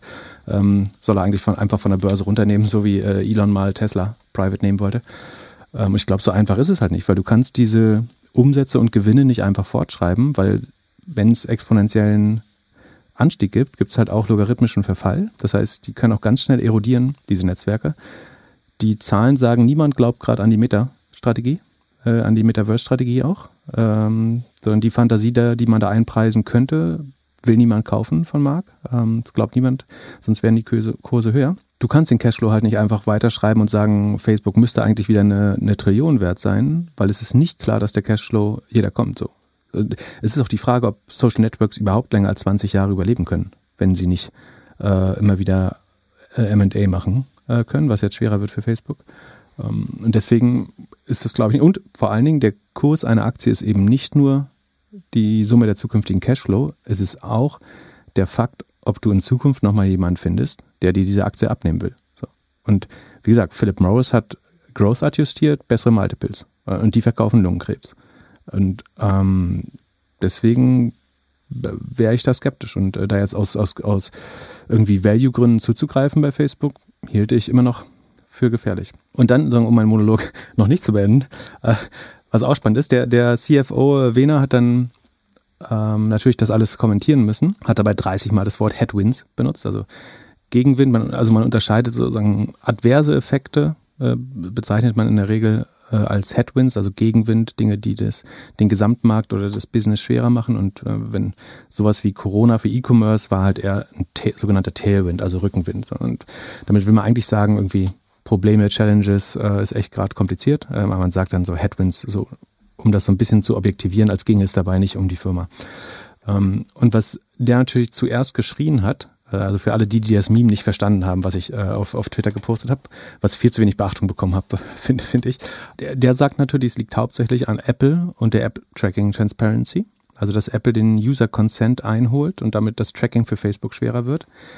Das ist natürlich was, was Facebook äh, belastet und das Facebook-Werbemodell ähm, komplizierter macht. Der CFO sagt, der rechnet damit, dass das 10 Milliarden an Umsätzen kosten könnte äh, in 2022 das weiß ich jetzt nicht, ob man das alles Apple zurechnen sollte oder ob Facebook da nicht auch selber ein paar Fehler gemacht hat. Oder ähm, natürlich ist das schlau, jetzt faul zu schreien und sagen, hey, das ist alles Apple äh, und wegen denen passiert das. Tatsächlich sind die Gründe aber viel vielfältiger. Ne? Also du hast TikTok, die brutal reinessen, äh, was, was sie natürlich auch zugeben, aber ja so in dem Nebensatz. Ähm, ich glaube, Facebook hat ein Riesenproblem, weil sie nicht weiterhin zukaufen können. So, weil Lina Kahn jetzt äh, der FTC vorsitzt und man nicht so wie früher einfach immer ähm, das nächste, also nicht nochmal ein Snapchat versuchen kann zu kaufen äh, oder ein Pinterest oder was auch immer. Sie haben inter, also sie hatten schon immer ein internes Innovationsproblem. So, seit dem Feed hat Facebook nichts mehr äh, erfunden, bestenfalls nachgemacht und die kreativsten Leute wollen halt einfach auch nicht für Facebook mehr arbeiten. Äh, ist zumindest mein Eindruck und es wäre komisch, wenn es anders wäre. Ähm, und übrigens durch den durch die 25% Einsturz der Aktie sind jetzt die LTIs, die Long-Term Incentives, also ähm, die Mitarbeiter in den USA, gerade bei Tech-Konzernen, werden ja zu einem äh, substanziellen Bestandteil den Aktienoptionen bezahlt. Und die sind halt auch alle ein Viertel weniger wert. So. Das heißt, Facebook wird wahrscheinlich ein Drittel, um das auszugleichen, ein Drittel Lohninflation haben äh, nächstes Jahr, weil die, die Leute bleiben jetzt nicht da, wenn ihr LTI-Package nur noch äh, drei Viertel wert ist von dem, was sie äh, vorher bekommen haben. Deswegen hat ähm, ist auch geleakt, dass Mark so eine interne Ansprache gehabt, gehalten hat, um die Leute schon zu beruhigen, ähm, dass die Börse, Börse nur ein bisschen nervös wäre und so weiter und dass man sich jetzt voll auf Video stützen müsste, stürzen müsste und aufs Metaverse natürlich. Ein anderer Effekt, der glaube ich sehr negativ ist, dass Facebook sagt, Reels, also diese Kurzvideos, die sie von TikTok abgeschaut haben, laufen eigentlich ganz gut. Und das Problem ist aber, dass, also die sind vom Engagement her innerhalb der Facebook-Apps wachsen Reels gerade am schnellsten. Das Problem ist aber, dass Reels, weil es ein Konkurrenzformat ist, wo es noch Konkurrenz gibt äh, mit, mit TikTok, natürlich überhaupt nicht monetarisiert ist oder längst nicht so gut monetarisiert. Das ist halt nicht jede dritte Anzeige, äh, wie, äh, wie in den Stories und wie im Feed. Und Facebook kann halt nicht noch mehr Werbung da ein, reinhauen im Moment, weil dann wird das Produkt unattraktiv für, für Creator. Dann gehen die äh, wieder zu TikTok. Ähm, das heißt, sie müssen einerseits Reels nutzen, um das Engagement hochzuhalten. Andererseits ist das aber das am schlechtesten monetarisierte Produkt nach WhatsApp. Ähm, das heißt, das macht es auch schwer zu wachsen und profitabel ähm, zu wachsen. Und äh, das Letzte, was glaube ich ein riesen Headwind ist, ist immer noch, dass Facebook keine Device-Strategie hat, beziehungsweise Oculus und das Metaverse halt zu weit draußen ist und sich viel zu spät darum gekümmert hat. Ähm, und das ist natürlich auch einer der Gründe, warum äh, Apple sie so überhaupt in die Zange nehmen kann. Nach den Zahlen hätte man jetzt erwartet, dass es bei Snap und Pinterest genauso schlecht aussieht. Das ist aber nicht so. Wieso? Also die leiden, müssen doch unter den gleichen Sachen leiden. Also vor allem in Snapchat muss doch massiv unter TikTok leiden und unter äh, dem Update von Apple. Wieso können die dann auf einmal gute Zahlen abliefern? Ja, die haben relativ gut geliefert. Das ist die große Frage. Be bevor wir dazu kommen, äh, das ist eine sehr gute Frage, aber ich will noch kurz erwähnen, weil ich es wirklich lustig fand. Äh, zwei Stunden nach den Earnings, äh, oder am nächsten Tag, glaube ich, am nächsten Tag erscheint in meinem LinkedIn-Feed äh, eine Message, also da, wo ich sonst erfahre, wenn irgendwelche Firmen was äh, selber announced haben oder wenn ähm, irgendein Bekannter was auf LinkedIn gepostet hat, einen Job oder so, ähm, habe ich eine Anzeige von, von anscheinend LinkedIn selber. Das also sind related News anscheinend zu einer Company, die ich folge, aber da steht dann Facebook just got smaller for the, smaller for the first time ever. Here's news about where the company is losing users. Das fand ich schon ziemlich savage von, äh, von ähm, von LinkedIn, mir das auszuspielen. Äh, mit, äh, klingt ein bisschen äh, nach Häme. Also vielleicht folge ich Meta sogar, aber normalerweise sieht man dann ja die Informationen von der Firma und weniger über die Firma. Ähm, und da gab es auch keinen Link zu einem, achso, Sekunde, wohin führt der Link? Na, schau ich später mal. Und das andere, was noch spannend ist, ist, Facebook äh, ist auch ein verdammt schlechter Investor. Die haben nämlich letztes Jahr für 50 Milliarden US-Dollar eigene Aktien nachgekauft, während Mark Zuckerberg und sein Executive-Team teilweise ordentlich ihre Optionen und Aktien abgeladen haben, äh, sozusagen in den steigenden Kurs hinein, äh, den sie selber mit Firmen, also mit Shareholdergeld, haben sie die Aktie gestützt äh, mit 50 Milliarden an Shareholdergeld, ähm, haben dafür sagen, 3% der Aktien von Facebook wieder eingezogen, äh, während sie selber verkauft haben und jetzt der Kurs 25% runter. So, und den Kursabsturz haben sie eben nur teilweise erlitten, äh, weil sie vorher verkauft haben, während der Shareholder halt äh, jetzt voll verwässert wurde dadurch, beziehungsweise einfach Aktien äh, wieder, dass die jetzt muss die Aktie halt erstmal wieder ein Drittel hochgehen, bis das Share Buyback Programm auch äh, sinnvoll und positiv war. Ähm, das ist auch nicht so cool.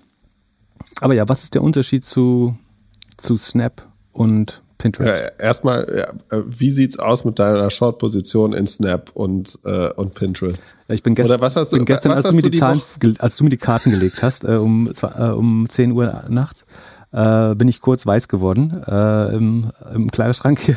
Die Wette war, dass die Zahlen, die, die Zahlen aller in Werbenetzwerk relativ schlecht aussahen. Ähm, das haben wir in letzter Folge erklärt, dass es bei Google so ein bisschen gemischt war. Das Search-Business ist extrem gut gelaufen, ähm, während YouTube aber auch sehr schlecht gelaufen ist. So. Und daraufhin ist, sind dann Snap, Pinterest runtergegangen, um äh, Snap 25 Prozent, Pinterest glaube ich 10, Twitter 8 oder 9. Das hat also erstmal gut funktioniert. Dann kam aber gestern die Nachricht, dass Facebook, äh, warum sind die überhaupt hochgegangen? Facebook ist doch äh, abgekackt. Ach nee, Snap hat dann selber gut geliefert, sowas. Äh, genau, Snap hat dann überraschend gut geliefert und äh, Glück hat mir gestern äh, nachts um 10 äh, eröffnet, dass Snap, ich glaube damals zu dem Zeitpunkt nur 45 Prozent äh, oder 42 Prozent und das fand ich schon ziemlich schlimm. So, sind, bis, bis jetzt sind das, ist, ist das, glaube ich, auf 60 Prozent hochgegangen. Sekunde, ich guck mal, äh, ob die Börse schon aufhat. Aber ähm, also der Pre-Market-Kurs, das letzte Mal, als ich geschaut habe, war 60 Prozent im Plus. Ja, wir nehmen gerade auf, es ist gerade 15 Uhr am Freitag. Ach, ist nur noch 44, beruhigend. Was für ein Auf und Ab gestern Abend. Wahnsinn. So. Und ich hatte natürlich sagen, das, was ich äh, predige, auch gemacht. Das mache ich nicht immer, äh, fairerweise. Ähm, aber sagen, ich hatte eine Snap Short-Position, äh, wo ich mich sehr gefreut habe. Ne? Die ist 24 Prozent hochgegangen. Das heißt, mehr als Verdopplung äh, sozusagen äh, auf die Art, wie ich es äh, getradet habe. Da war ich ganz gut dran. Und dann hab, hatte ich mehr Glück als Verstand äh, und zwar, ich habe ja erzählt, dass ich immer diesen Trading äh, Stop Loss setze, dass wenn wenn ich bei Earnings trade. Und der hat zum Glück gestern Abend tagsüber, also äh, na, spät nachmittags, mich aus der Position rausgekeilt, was aber nicht gemacht, sondern meine Pinterest-Position ist aber offen und die läuft eh nicht schlecht sozusagen. Also im besten Fall wären jetzt die, ähm, also ich bin nicht mit den vollen 24 bei Snap rausgegangen, natürlich durch das Limit, sondern irgendwie vielleicht mit 20 oder 22. Ähm, die habe ich sozusagen äh, in grün, aber das wird jetzt durch die 17 oder Sekunde, was ist Pinterest heute unten, äh, oben, also für mich dann unten. Äh, Pinterest wird, oh, mit nur plus 6 starten. Das ist gut, das ist gut. Dann bin ich netto noch, äh, also Status jetzt äh, sieht's gut aus, aber es war mehr Glück als Verstand. Ne? Also hätte, hätte die Position bei Snap jetzt nicht automatisiert geschlossen, dann hätte man bei 60 Prozent äh, das Dreifache des Einsatzes verloren. Also ja. so gefährlich ist das. Und deswegen sollte man es entweder gar nicht machen. Wie gesagt, ich mache das mit einem extrem kleinen Bestandteil und dieser Bestandteil ist hoch diversifiziert. Also da achte ich zum Beispiel mehr auf Diversifikation als in meinem eigentlichen Buy-and-Hold-Depot. Das heißt, ich habe immer eine Short- und Long-Kombination. Ich habe mindestens zehn Positionen insgesamt, sodass selbst ein relativ hoher Verlust äh, da nicht zu einer Glattstellung führt. Ähm, aber das hätte schief laufen können. Deswegen wie gesagt, ich glaube, kein vernünftiger Daytrader würde überhaupt Earnings traden, äh, ohne signifikante Insights aus alternativen Daten. Ich dachte, ich hätte die hier. Ähm, und wie ich schon öfter mal gesagt habe, je sicherer ich mir bin bei was, desto äh, schlechter läuft's in der Regel. Und wo ich mir auch sicher war, ist, dass Amazon zum Beispiel ähm, nicht so gut reporten wird, aber das kommt, das kommt später. Wir können kurz noch äh, Snap zusammenfassen. Also letztlich ähm, haben die ihr Revenue um 42 Prozent gesteigert, womit, glaube ich, niemand gerechnet hat. Die hatten, so wie Pinterest und Twitter, auch extrem gute Quartale durch den E-Commerce-Boom äh, und viel Rückenwind äh, in dem Markt. Haben jetzt den am besten von allen Playern eigentlich gehalten, mit plus 42 Prozent zum Vorjahr nochmal. Ähm, sie haben ihre Daily Active Users weiter gesteigert, year on year um 20 Prozent. Aber Vorsicht, Quartal zu Quartal, also zum Vorquartal, äh, zum Q3, haben wir eigentlich schon eine Stagnation in Nordamerika. So, die sind auch so ein bisschen über die Kuppe rüber erstmal. Also ähm, deswegen, ich, ich weiß nicht, wir haben ja so ein bisschen geschrieben zwischendurch, ich halte die 60 Prozent für eine komplette Überreaktion. Das entspricht 25 Milliarden auf Snaps Bewertung obendrauf. Das ist zu viel. So viel besser sieht Snap nicht aus heute. Ähm, aber die Märkte sind irgendwie äh, fickrig wie ein 16-Jähriger auf der Schülerdisco und ähm, deswegen würde ich da auch, selbst wenn ich die Position noch offen hätte, würde ich sie wahrscheinlich, äh, ist immer gefährlich, ne? aber dass das jetzt über 60 Prozent landet, äh, würde ich nicht denken. Von daher glaube ich, das geht noch mal ein bisschen runter und ich glaube vor allem jetzt langfristig äh, bin ich jetzt auch nicht so bullish für Snap äh, wie der Markt. Diese 42 Prozent Revenue-Wachstum setzen sich zusammen eben aus 20 Prozent mehr Nutzern und 18 Prozent besserem äh, Average Revenue per, per Nutzer. Was man sieht, ist, dass Snap jetzt einen schönen Operating Leverage hat. Ähm, also so im Vergleich zum Umsatz sind die Cost of Revenues äh, vergleichsweise langsamer gestiegen und auch die anderen Kosten, die Operational Expenses, sind langsamer gestiegen, als der Umsatz gewachsen ist und dadurch hat Snap halt ein profitables äh, Quartal jetzt hingelegt. Extrem gute Zahlen, positiver Cashflow ähm, sind gute Zahlen, aber für mich fühlt es sich eher wie der Höhepunkt auch an. Also ich würde die Wette in, in einem Quartal schaue ich mir das nochmal genauer an. So, ähm, ich glaube, dass sie einfach. Und also, ich habe unheimlich viel Zeit. Also, wir, wir, sollten mal so ein Postmortem machen. So, was habe ich falsch gehabt eigentlich? Also, ähm, also irgendwo gab es einen, einen richtigen Bestandteil, nämlich Facebook hat extrem schlechte Zahlen geliefert, YouTube hat extrem schlechte Zahlen geliefert. Ähm, das sind die Kanäle, die am ehesten, glaube ich, von, von ATT auch abhängen äh, schon. Und gleichzeitig haben Snap und Pinterest relativ gut geliefert. So, und die verschiedenen Erklärungen, die dafür, also eine könnte sein, wir haben damals, ich glaube, bei der letzten Earnings Season hatte ich dieses Narrativ so, wenn die, wenn, wenn allen äh, Auge ausgestochen wird, so juckt das die Blinden am wenigsten. So und vom Targeting sind Snap, Pinterest und Twitter eben nicht so stark wie Facebook. Also sagen wir so, Facebook hat sehr, sehr stark vom Targeting profitiert äh, und war da eigentlich sehr gut. Ähm, und die trifft das dann schon nochmal am meisten. Ich glaube aber auch ehrlich gesagt sehr, dass dadurch, dass diese verschiedenen Plattformen so stark in der Marketing-Effizienz gewonnen haben letztes Jahr, dass einfach die Budgets, also wir in unserer Startup-Bubble denken immer, dass Budgets sich sozusagen in Millisekunden Richtung, wie, wie, wie so ein, äh, wie ein Arbitrageur an der Börse in Millisekunden ähm, in Richtung des besten ROI bewegen. Ähm, aber tatsächlich funktioniert ein Großteil der Werbeindustrie nicht so, sondern das Budgets, gerade im Q4, da ist Budget da, das muss weg, damit man das nächstes Jahr wieder bekommt, das Budget.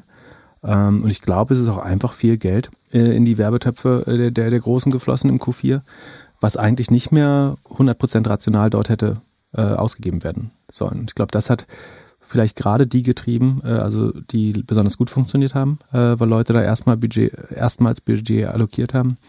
Ähm, das könnte ein Grund sein, warum die besser, also dieser Budgeteffekt, dann, dass sie am wenigsten von ATT äh, betroffen sind, glaube ich, Warum die nicht so stark von, äh, warum Snap nicht stärker von äh, TikTok angegriffen wird äh, oder stärker davon äh, darunter leidet, verstehe ich ehrlich gesagt nicht. Wobei, wie gesagt, die, die Nutzer stagnieren. Ne? Das, Snap hat es einfach nur sehr gut geschafft, ähm, zum Vorjahr zu performen. Zum Vorquartal ist das wieder eigentlich fast nur noch ein ARPU-Effekt, also mehr Umsatz pro Nutzer.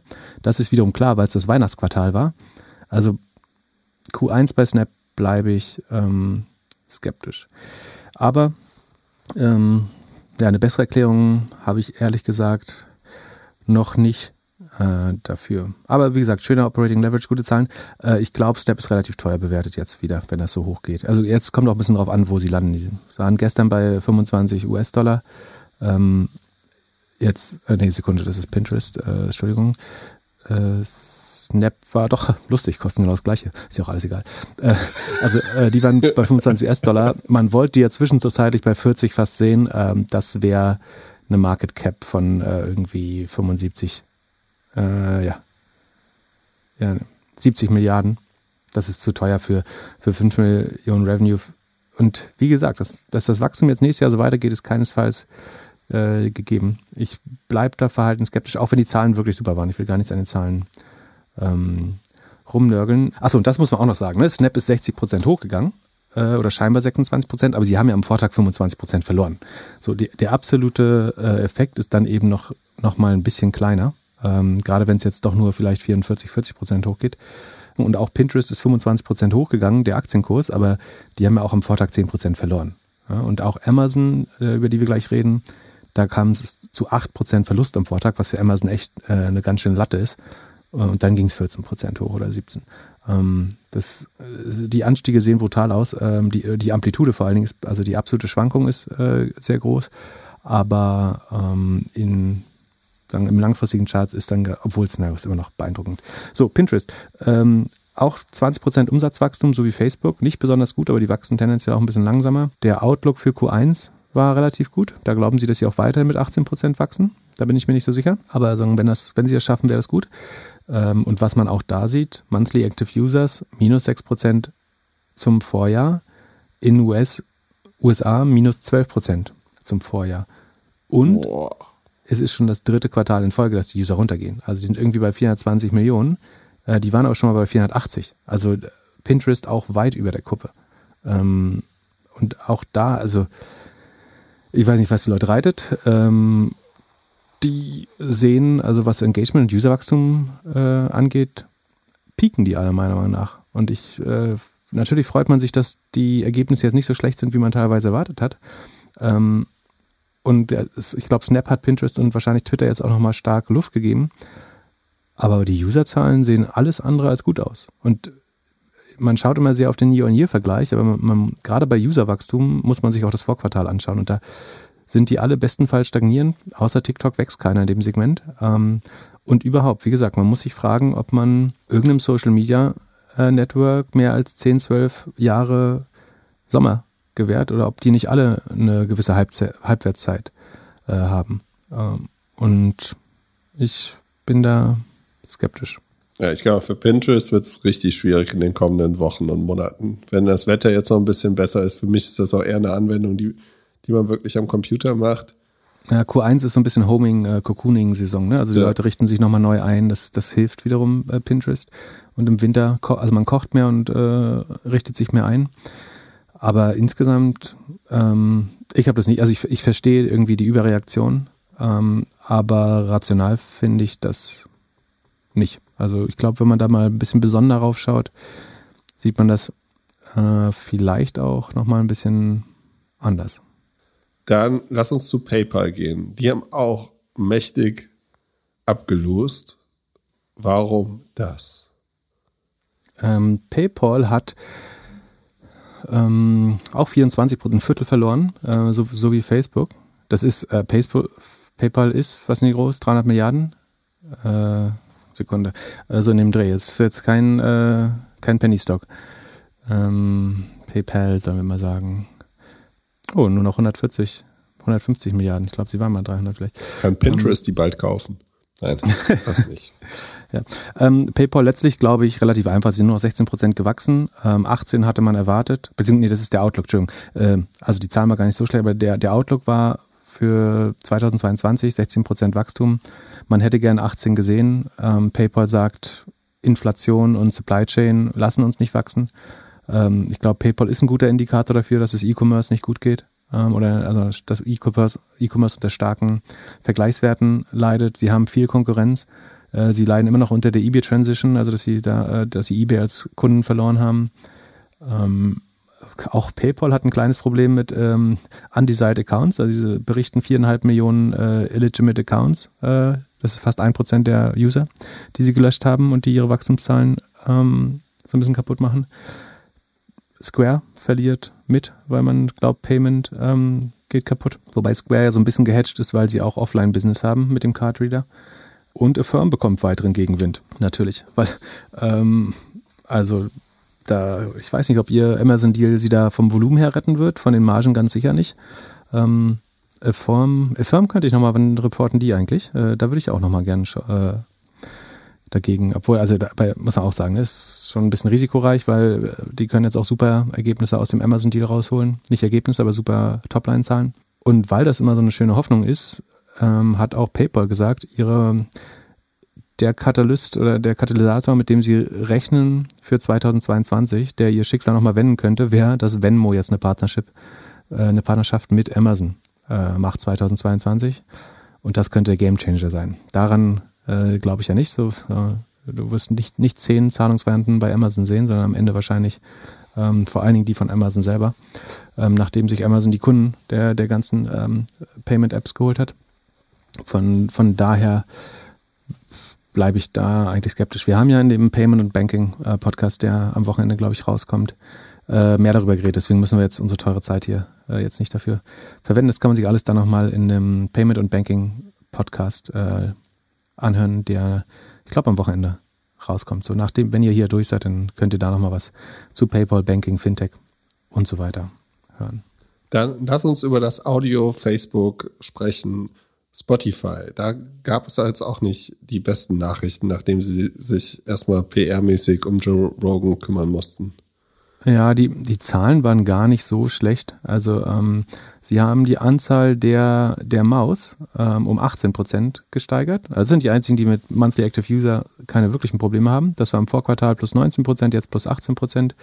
Ähm, auch zum Vorquartal klares Wachstum. Ähm, 381 nach vorher 365 Millionen Nutzern. Also ähm, solides Wachstum bei den, ähm, nee, Entschuldigung, 406 nach 381, so ist es richtig. Ähm, also die wachsen gut bei den ähm, äh, Paid Subscribers und Ad-Supported Users. Warum ist das, wie, also nochmal das Modell von Spotify. Ähm, Spotify kriegt von euch, was kostet Spotify?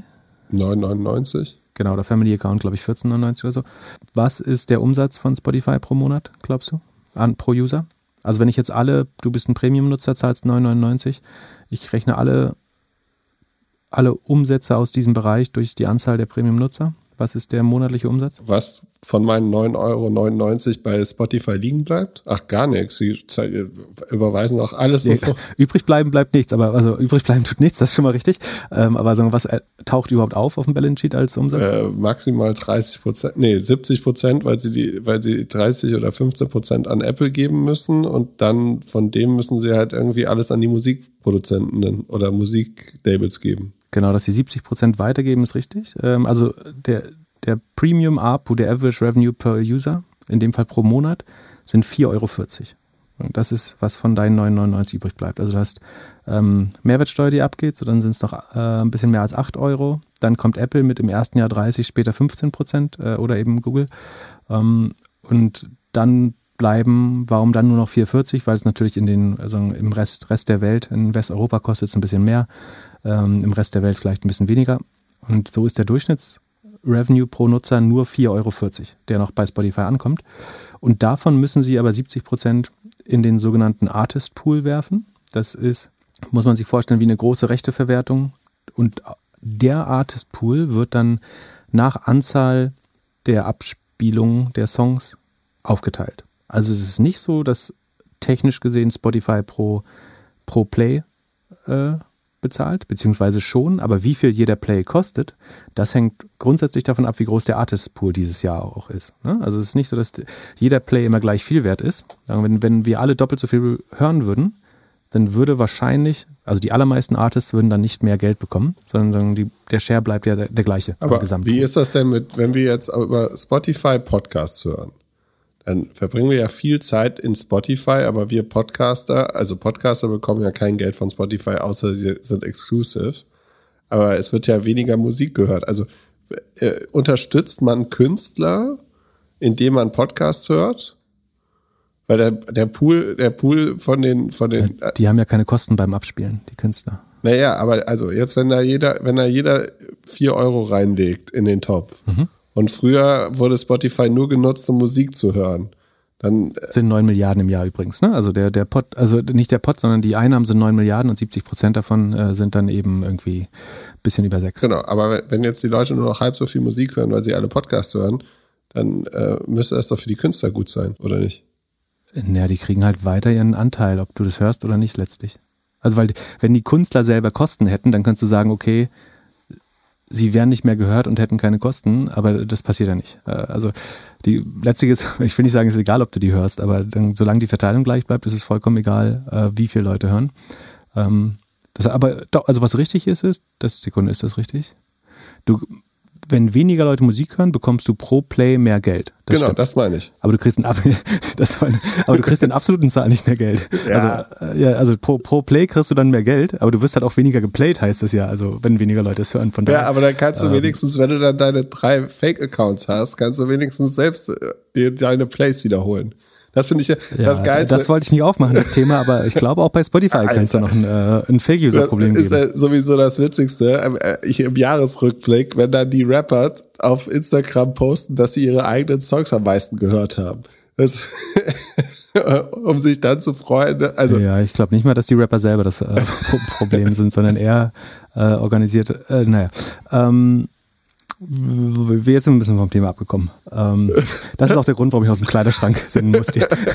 ähm, was gut ist, sozusagen, dann gibt es aber die, die Ad-Supported-Nutzer, das sind halt die, die äh, keinen Account haben und werbefinanziert sind. Äh, das, ähm, die tragen dann hauptsächlich den, ähm, die Podcast-Produktionskosten, beziehungsweise rechnet Spotify das so auf. Ähm, da entwickelt sich die Marge immer, immer besser, sozusagen das, was man für Podcast-Produktion ausgibt, äh, wird im Vergleich zu den steigenden Umsätzen aus Ad-Supported User, also den Nicht-Premium-Nutzern, ähm, wird nicht kleiner, sondern es wächst langsamer. Also die Umsätze mit äh, selbstproduzierten Inhalten wachsen schneller als die Kosten dafür. Das geht leider zu langsam und dauert zu lange, aber Spotify schrammt immer so an der, an der Profitabilität. Mal sind sie profitabel, mal nicht. Äh, das ähm, ist so ein bisschen volatil, 3% plus, 2% minus.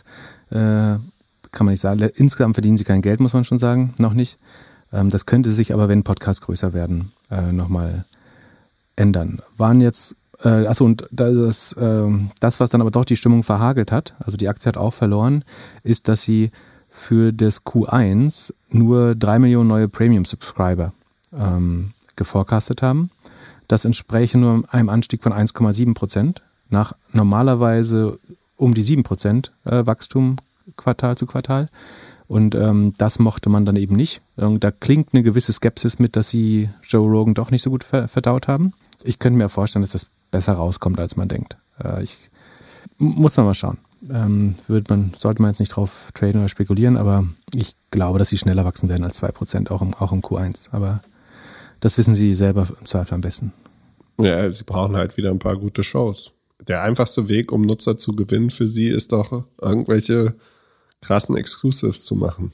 Oder warum kauft man sich denn? Ja, das Problem ist, du brauchst Exclusive, die eine Hörerschaft haben, die noch nicht auf Spotify sind letztlich. Das ist, das ist halt die Frage. Ne? Also sagen wir, wenn. Du brauchst jetzt irgendeinen Podcast, der die Leute adressiert, die Neil Young eigentlich hören. Ja, die sind, die sind ja eh nicht auf Spotify, die Nils Young-Hörer. So. äh, Nils Young. Oh Gott, oh Gott, oh Gott. Neil, Neil Young-Hörer. Die sind ja, das ist ja eh irgendwie, äh, irgendwie kurz vom Erdmöbel. Ähm, Echt? Hört dein Vater zu? Nee. Ähm, ich bin gespannt, wie sie das machen. Ich, ja, ich nutze das Produkt täglich. Das ist also ist auf jeden Fall ein Produkt, was ich täglich nutze.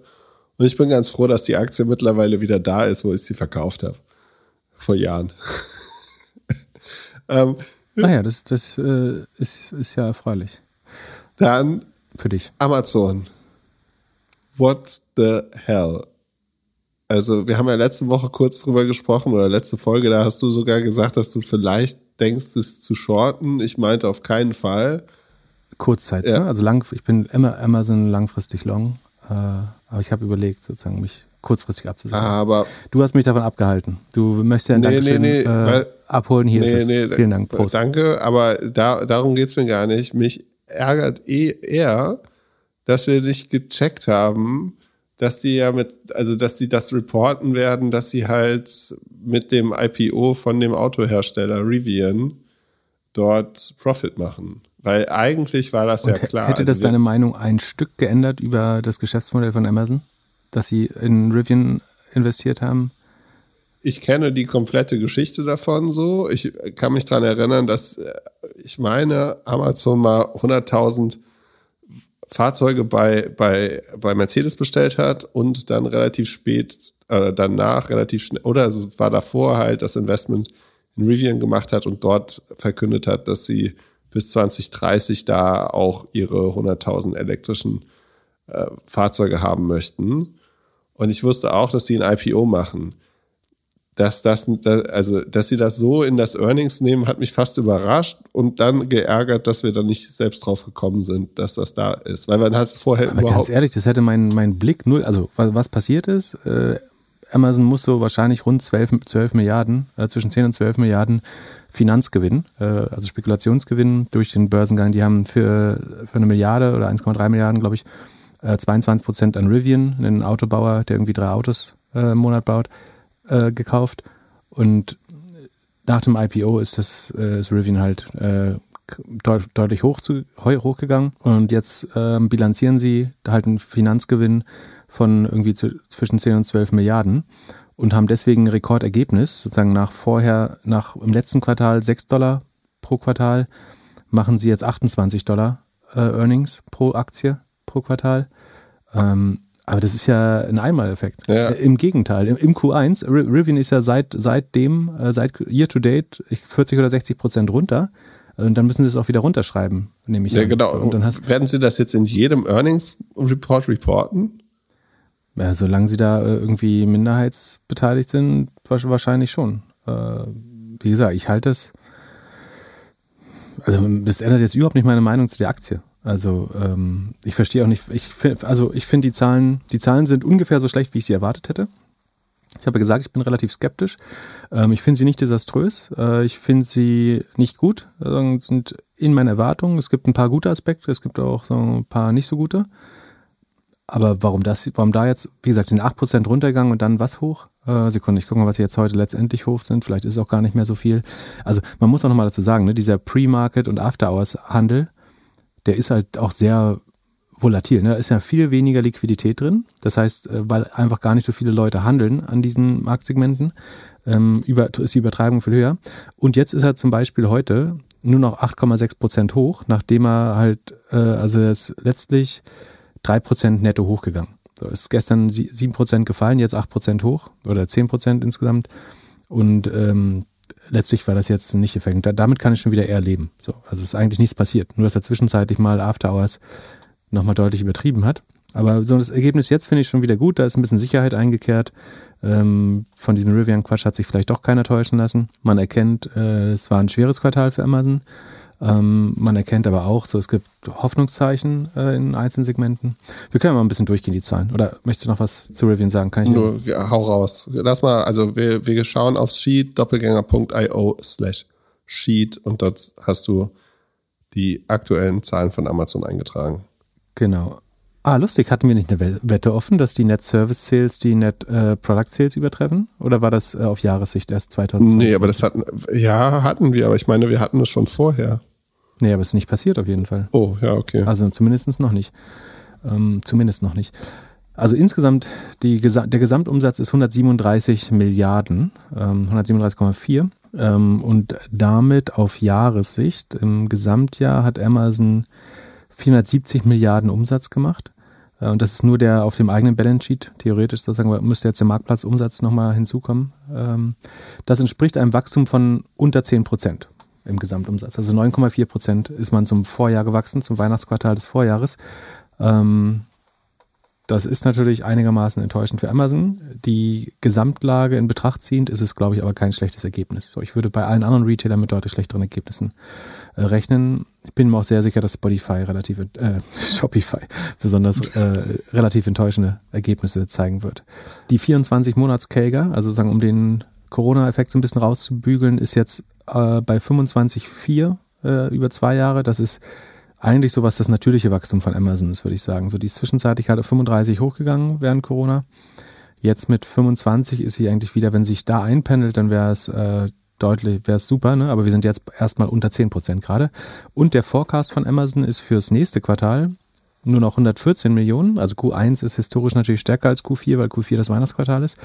Das würde nur noch 5 Prozent Wachstum äh, entsprechen. Das heißt, ich würde jetzt mal eher davon ausgehen, dass sie am oberen Ende landen bei 117, 118, vielleicht knapp an der 120 Milliarden.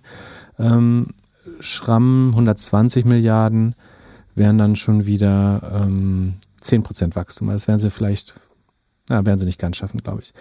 Ähm, Forecasten tun sie 114. Ähm, so ein Kanal, der in der Mitte 114 heißt. Die Rohmarge ist um ist hochgegangen auf 60 Prozent. Äh, das ist gut. Ähm, da haben sie entweder Preiserhöhungen weitergegeben ähm, oder vor allen Dingen haben sie weniger selbst gehandelt. Äh, das hilft der Rohmarge. Ähm, das sehen wir gleich noch. Die Fulfillment-Kosten sind anteilig zum Vorquartal gesunken, sind mit 31 Prozent immer noch höher, hoch. Muss man wieder dazu sagen, also nee, eigentlich sie sind relativ stark gesunken, weil da der Marktplatzanteil gerade schn deutlich schneller wächst als der Eigenhandel und da Fulfillment durch das, also wenn Amazon ein eigenes Produkt für 100 Dollar verkauft und sagen wir mal, das Fulfillment kostet ähm, mit allem Versand, Lagerhaus, Retouren und so weiter ähm, 10 Dollar, dann sind die anteiligen Fulfillment-Kosten ähm, 10 Prozent. Wenn das ein Dritthändler macht, dann kriegt Amazon vielleicht insgesamt nur 25 Dollar Revenue, also ein Viertel vielleicht im Schnitt. Und daran gemessen wäre Fulfillment dann natürlich 40 Prozent. Also weil, weil das Fulfillment kostet auch beim Dritthändler vielleicht 10 Dollar, ganz stark vereinfacht. Und das heißt, der Fulfillment-Anteil ist bei einem Marktplatzhändler immer größer, äh, weil Amazon nicht den vollen Umsatz verbucht. Verstanden? Mhm. So. Und deswegen, da sie über lange Zeit gesehen immer mehr Marktplatzumsatz machen und immer weniger Eigenhandel, ähm, muss logischerweise der Fulfillment-Anteil steigen. Und da jetzt aber gesunken ist im Q4, ist das eigentlich ein gutes Zeichen, weil auch im Q4 der Marktplatzanteil weiter gestiegen ist. Das heißt, man kann das sogar noch wichtiger bewerten. Der ist aber auch historisch immer besonders niedrig im Q4, weil natürlich die Auslastung äh, besonders gut ist im Q4. Es ist halt Weihnachtsquartal ähm, und während man im Rest des Jahres eben nicht 100% ausgelastet ist und viele Kosten aber trotzdem hat, ähm, hat man im Weihnachtsquartal die beste Auslastung, also ist sehr stark an der Kapazität, Kapazitätsgrenze und hat damit sagen, die, die besten Economies of Scale oder Skaleneffekte und ähm, eine hohe Auslastung führt zu einer hohen Effizienz im Fulfillment, logischerweise. Die Technologiekosten sind äh, relativ klein prozentual, das liegt aber auch am Weihnachtsquartal, weil eben mehr ist. Was äh, krass ist, ist, dass die Marketingquote äh, ein absolutes Rekordniveau hat. Amazon hat in den letzten, Sekunde finde ich das überhaupt, also in den letzten drei Jahren, vier Jahren nie so viel Geld für Marketing ausgegeben wie im letzten Quartal. Äh, fast acht Prozent, das ist ein Rekordwert. Auch der wird ein bisschen getrieben, dass man für, von dem Ma äh, Marktplatzanteil, aber so oder so, ähm, sieht man, dass Amazon jetzt nicht mehr die Probleme von Corona hatte, nämlich dass man gar nicht genug Ware hat und die Werbung teilweise sogar eingestellt hatte, sondern dass man schon um diese 5% Wachs äh, diese 9% Wachstum überhaupt zu erreichen, musste man schon deutlich mehr prozentual in Werbung investieren als zuvor, was man unter anderem daran sieht, dass erstmals die Werbung, die Amazon selber bezahlt, mit 10,8 Milliarden größer ist als die Werbeeinnahmen, die sie selber machen. So, das war ja in der Vergangenheit äh, anders und das hat sich jetzt nochmal gedreht. So auf Jahressicht ist es sehr ähnlich, aber ähm, jetzt im Q4 haben sie mehr Geld für Werbung ausgegeben, als sie eingenommen haben. Ähm, das ist äh, eigentlich auch nicht so schön. Da müsste man jetzt mal drauf achten, ob sich das im Q1 wieder ein bisschen relativiert. Ansonsten, sagen die Geschichte wäre deutlich schöner, wenn man weiter erzählen könnte, dass eigentlich die Werbeeinnahmen äh, aus dem Marktplatz die eigene Werbung komplett querfinanzieren und dabei noch Gewinn ein abfällt. Übrig bleibt äh, ein Gewinn und Operating Income von nur 3,5 Milliarden ungefähr. Und das ist jetzt zum Beispiel pro forma die Hälfte vom Vorjahr.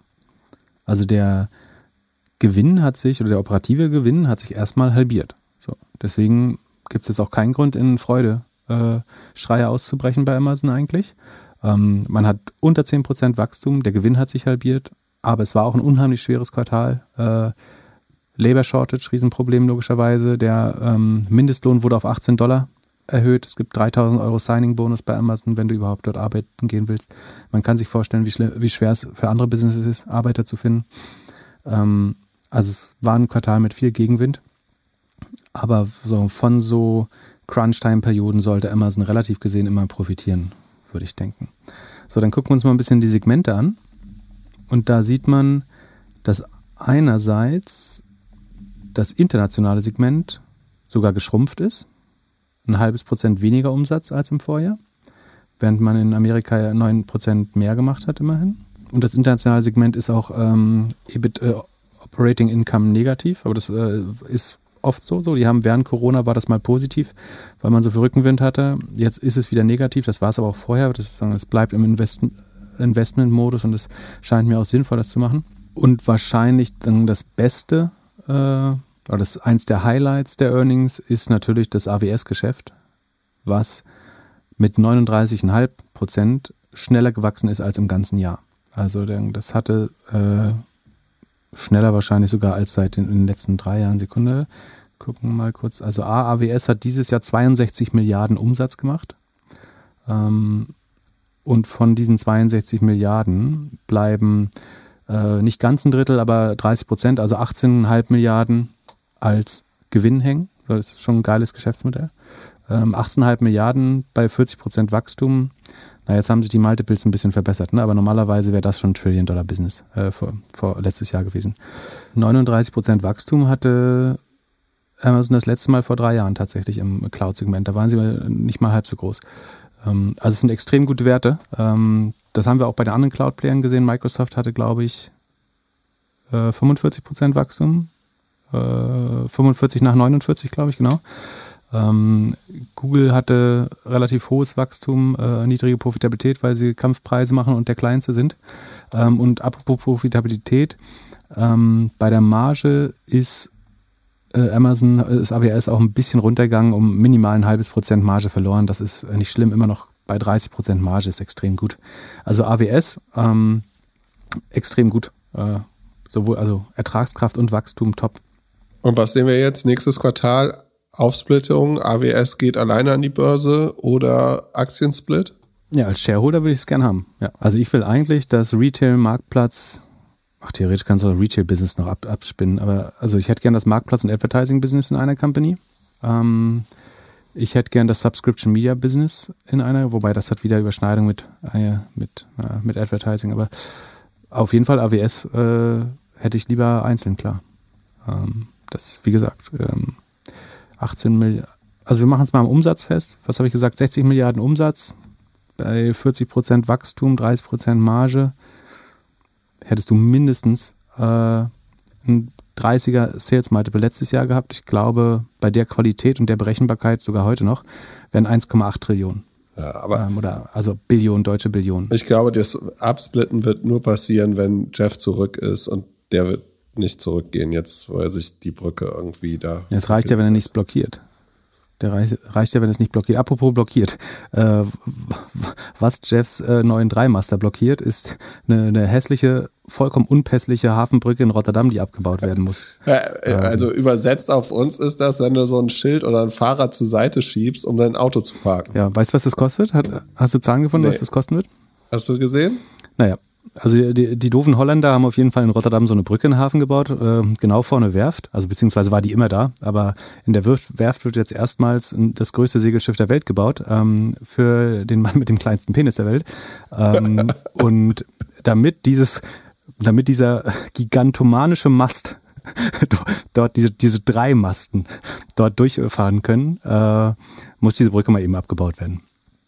Ähm, damit die die Yacht von Jeff Bezos da zu, zu Wasser gelassen. Also seine Zweitjacht oder Drittjacht wahrscheinlich. Also bis jetzt hat er nur eine riesen Motorjacht und ähm, die, die ist ihm anscheinend zu laut, deswegen braucht er noch eine, eine Segeljacht. Oder vielleicht, vielleicht nee, die Segeljacht. Ist das nicht die Segeljacht, deswegen. die noch ein Boot daneben hat, damit seine Frau, äh, seine Freundin mit dem Hubschrauber landen kann? Achso, das, das geht auf einer Segeljacht nicht so gut, ja. ja, ja. Also, das würde viel Sinn machen. Ja. ja. Sei froh, dass du die solche Probleme alle nicht machen musst. Ja, genau. Genau, dann schauen wir nochmal, also AWS, das, was, das, was ist noch spannend? Äh, es gibt zwei weitere spannende Segmente bei Amazon nach AWS. Also ähm, eher langweilig ist das eigene Handelsbusiness. Das ist äh, übrigens auch geschrumpft zum Vorjahr. Also wenn Amazon selber als Händler aktiv wird, haben sie minus 0,6 Prozent Wachstum zum Vorjahr. Also konnten nicht, ich glaube, das wollen sie auch gar nicht halten, sondern sie wollen mehr Umsatz im Marktplatz haben, weil der äh, attraktiver ist. Äh, und vor allen Dingen ähm, weil der das Advertising Revenue stärker nach sich zieht, weil Amazon ja nicht so doof ist, selber Advertising für ihre eigenen Produkte zu machen, sondern allein deswegen ist es schlau, Retail-Umsatz zu Händlern zu schieben, weil die Händler natürlich nicht nur sagen Marktplatzumsätze ähm, bescheren, also die Take Rate von Amazon bezahlen, sondern zusätzlich noch ähm, Advertising Revenue generieren, was Amazon selber auf seinem eigenen Marktplatz ja nicht tun würde. Ähm, von daher haben, hat der Eigenhandel eigentlich nur zwei Funktionen bei Amazon. Das eine ist, glaube ich, dass er einen sehr guten ähm, Cashflow-Effekt hat, wenn du die Ware später bezahlst, als du sie verkaufst. Ähm, das heißt, das, der Eigenhandel könnte eine Art Finanzierungsquelle fast sein für Amazon, eine sehr günstige, äh, weil ich verkaufe was für 100 Dollar und zahle den Lieferanten äh, 75 Tage später. Dann habe ich mir das Geld letztlich geborgt, weil der Kunde es mir ja sofort gibt. Ähm, und das andere ist, du kannst ein bisschen Druck ausüben was die, äh, auf den Preis der anderen Händler. Also damit äh, du weiterhin der günstigste Händler bleibst oder der günstigste Marktplatz, bleibst du als Händler auf der Plattform aktiv, um die Preise äh, auf eine, in eine gewisse Range zu steuern.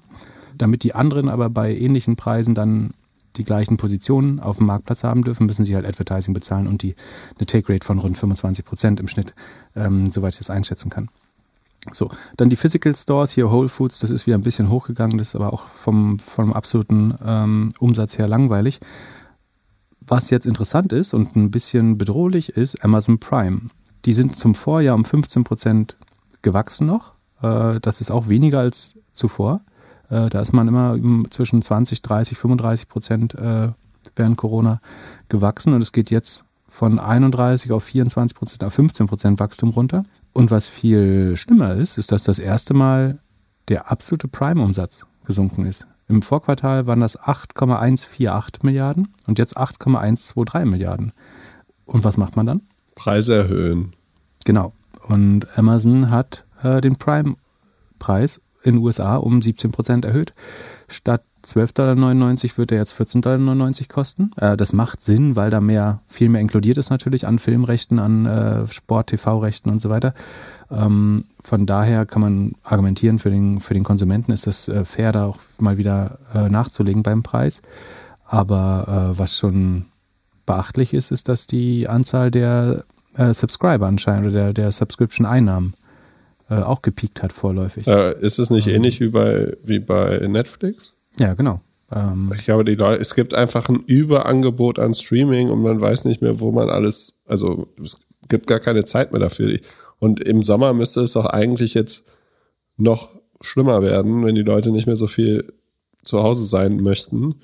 Wahrscheinlich äh, fängt der richtige Streaming War dann wieder im Winter an, wenn, wenn irgendwelche Blockbuster, Serien und Filme reinkommen, die dann wieder Subscrib Subscriber holen.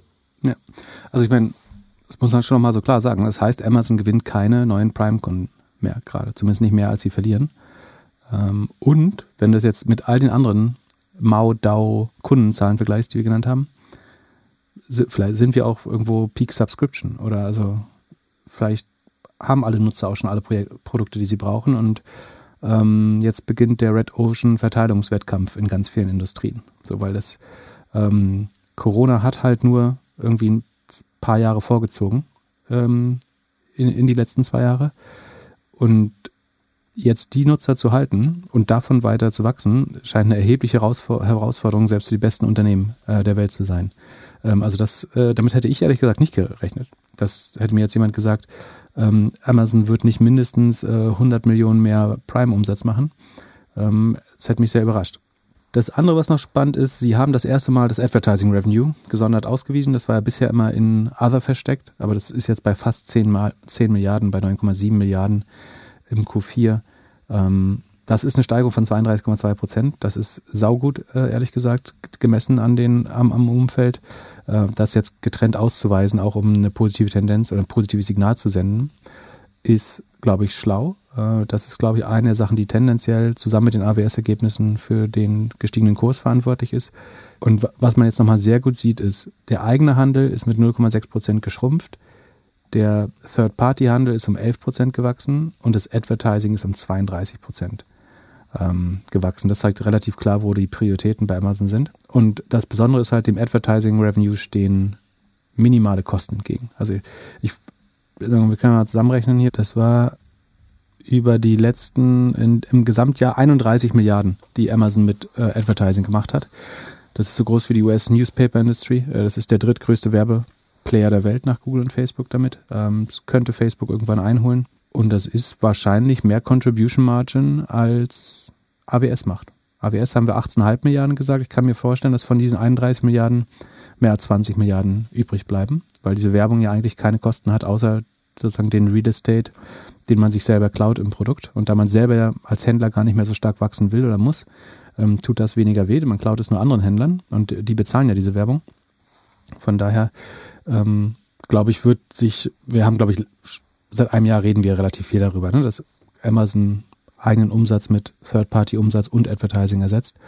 Und ich glaube, das wird jetzt als Muster sehr stark bleiben, dass die, ich rechne nicht mit irgendwelchen zweistelligen Wachstum bei den eigenen äh, Produktumsätzen, sondern das, was wachsen wird, wird AWS sein, Advertising und zu einem gewissen Grad Third-Party-Seller-Umsatz. Ähm und dann kommt irgendwann, die Frage ist jetzt ein bisschen, was ist Amazons nächste, nächste Horizontation? Die müssten sie jetzt eigentlich aufmachen. Ähm ich denke, es könnte Amazon Health sein. Ich denke, es könnte irgendwas äh, wie Amazon Job Solutions werden ähm, im HR-Bereich, weil äh, da lernen sie, glaube ich, gerade, wie man diese Riesen-Challenge äh, besser als die Industrie löst und das kann man irgendwann äh, anderen verkaufen, denke ich. Wie gesagt, insgesamt die Zahlen nicht großartig, äh, aber das wussten wir vorher oder ähm, dachten wir vorher. Du warst ein bisschen bullischer. So, vom Kursergebnis her hast du recht gehabt. Äh, AWS ist ein Highlight, Advertising ist ein Highlight. Von daher würde ich sagen, durchwachsen, tendenziell aber äh, doch gar nicht so schlecht. Äh, die Überreaktion von gestern hat, glaube ich, keinen Sinn gemacht. Und diese, diesen Rivian-Play überhaupt so zu dem so viel Beachtung zu schenken, äh, halte ich für einigermaßen bekloppt. Äh, das, da sieht man auch, dass heute sind vielleicht dann eben doch die größeren Investoren wieder an der Börse und im nachbörslichen Handel ähm, waren das eventuell weniger erfahrene Investoren, die da ähm, mitgespielt haben. Dann lass uns langsam zu, zum Schluss kommen. Ich habe äh, die ein oder andere Frage jetzt schon wieder für die nächste Folge rübergeschoben, aber eine sollten wir noch beantworten. Und zwar hat jemand geschrieben, dass er zwei Jahre in einem Corporate Startup gearbeitet hat, zwei Jahre in einer Unternehmensberatung und jetzt gerne im Tech-Unternehmen arbeiten würde und bei der Bewerbung äh, oder so beim Durchblicken der ganzen Stellenbeschreibung war immer wieder Software-Know-how und Erfahrung drin, was ihm so ein bisschen fehlt. Und sein Gedanke war jetzt so ein Coding-Bootcamp ähm, zu machen. Und er würde gerne wissen, was wir davon halten. Würdest du ein Coding-Bootcamp machen, wenn du jetzt nochmal 25 wärst, auf dem Weg zum nächsten Job in einem Tech-Unternehmen? Also ich halte es nie für schlecht, sich weiterzubilden. So einerseits, weil es Initiative zeigt, so, das wäre immer ein Plus in einem Vorstellungsgespräch, wenn ich mir das anschaue, wenn jemand sich selber ähm, Wissen auf fast egal welche Art angeeignet hat. Ähm, also die Initiative wäre immer ein Pluspunkt. Ich glaube nicht, dass jeder Coden können muss. Ich glaube, ein gewisses Verständnis für Software ist wichtig, ähm, so dass man sich zum Beispiel zum, ich, ich würde vielleicht eher also A, man kann das machen, ja, und das hilft bestimmt.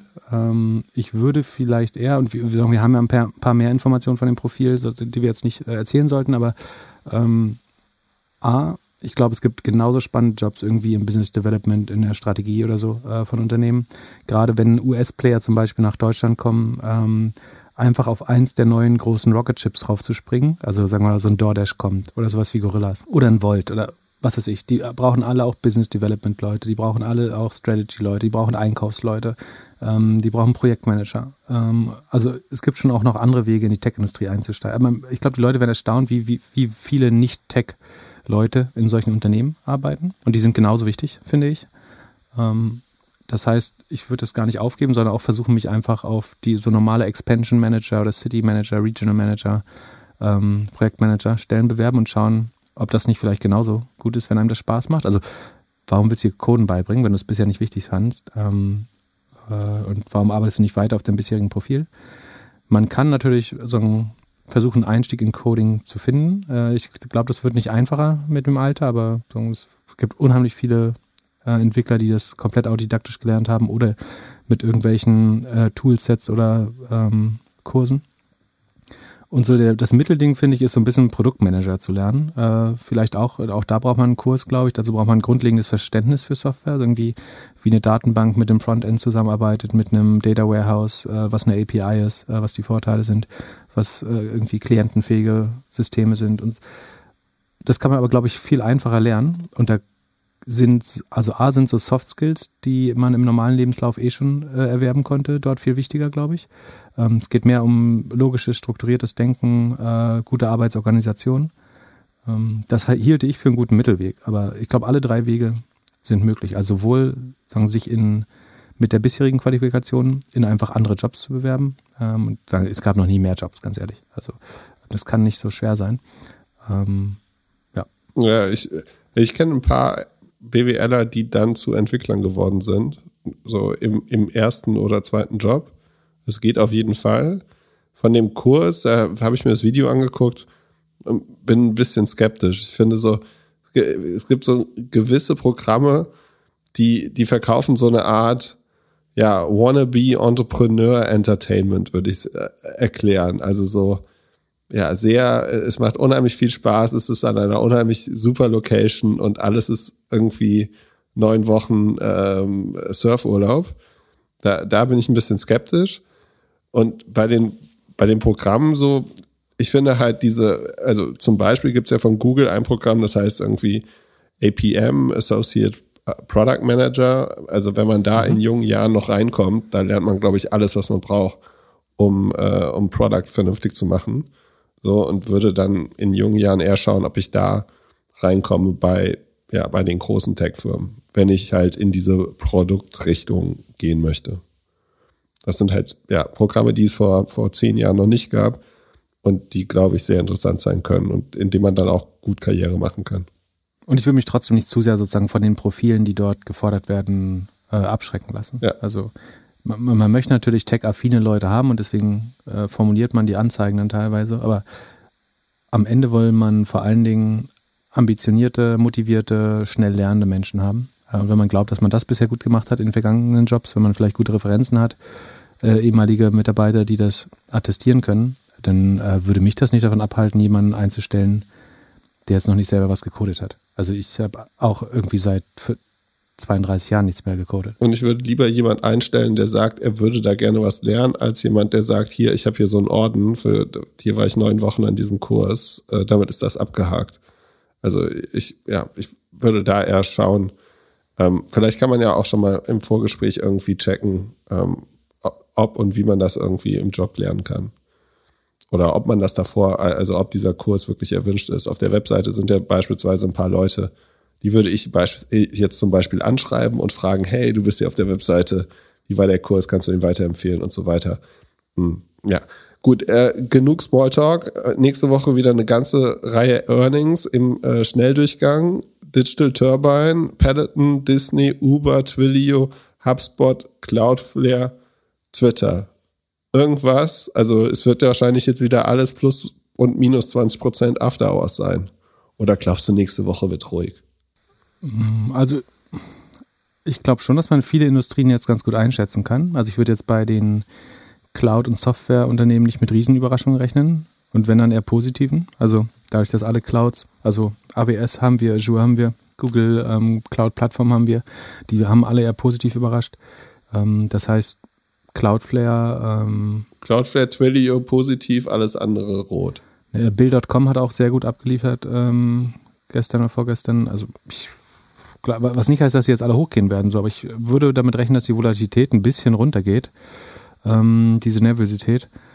Aber ansonsten würde ich da keine großen Vorhersagen mehr machen, so wie mich bisher in die, also wie gesagt, in, in, insgesamt äh, ja gar nicht so schlecht, aber Snap ist schon, wir gucken mal, wir gucken jetzt nochmal ganz kurz, wie, wie Snap und Pinterest wirklich angekommen sind. Ähm also es ist 16.06 Uhr, Snap ist plus 53 Prozent, Amazon plus 12 Prozent fast. Das ist wirklich bescheuert. In diesem Sinne, habt ein schönes Wochenende. Wir hören uns am Mittwoch wieder. Ciao, ciao. Bis dann. Ciao, ciao.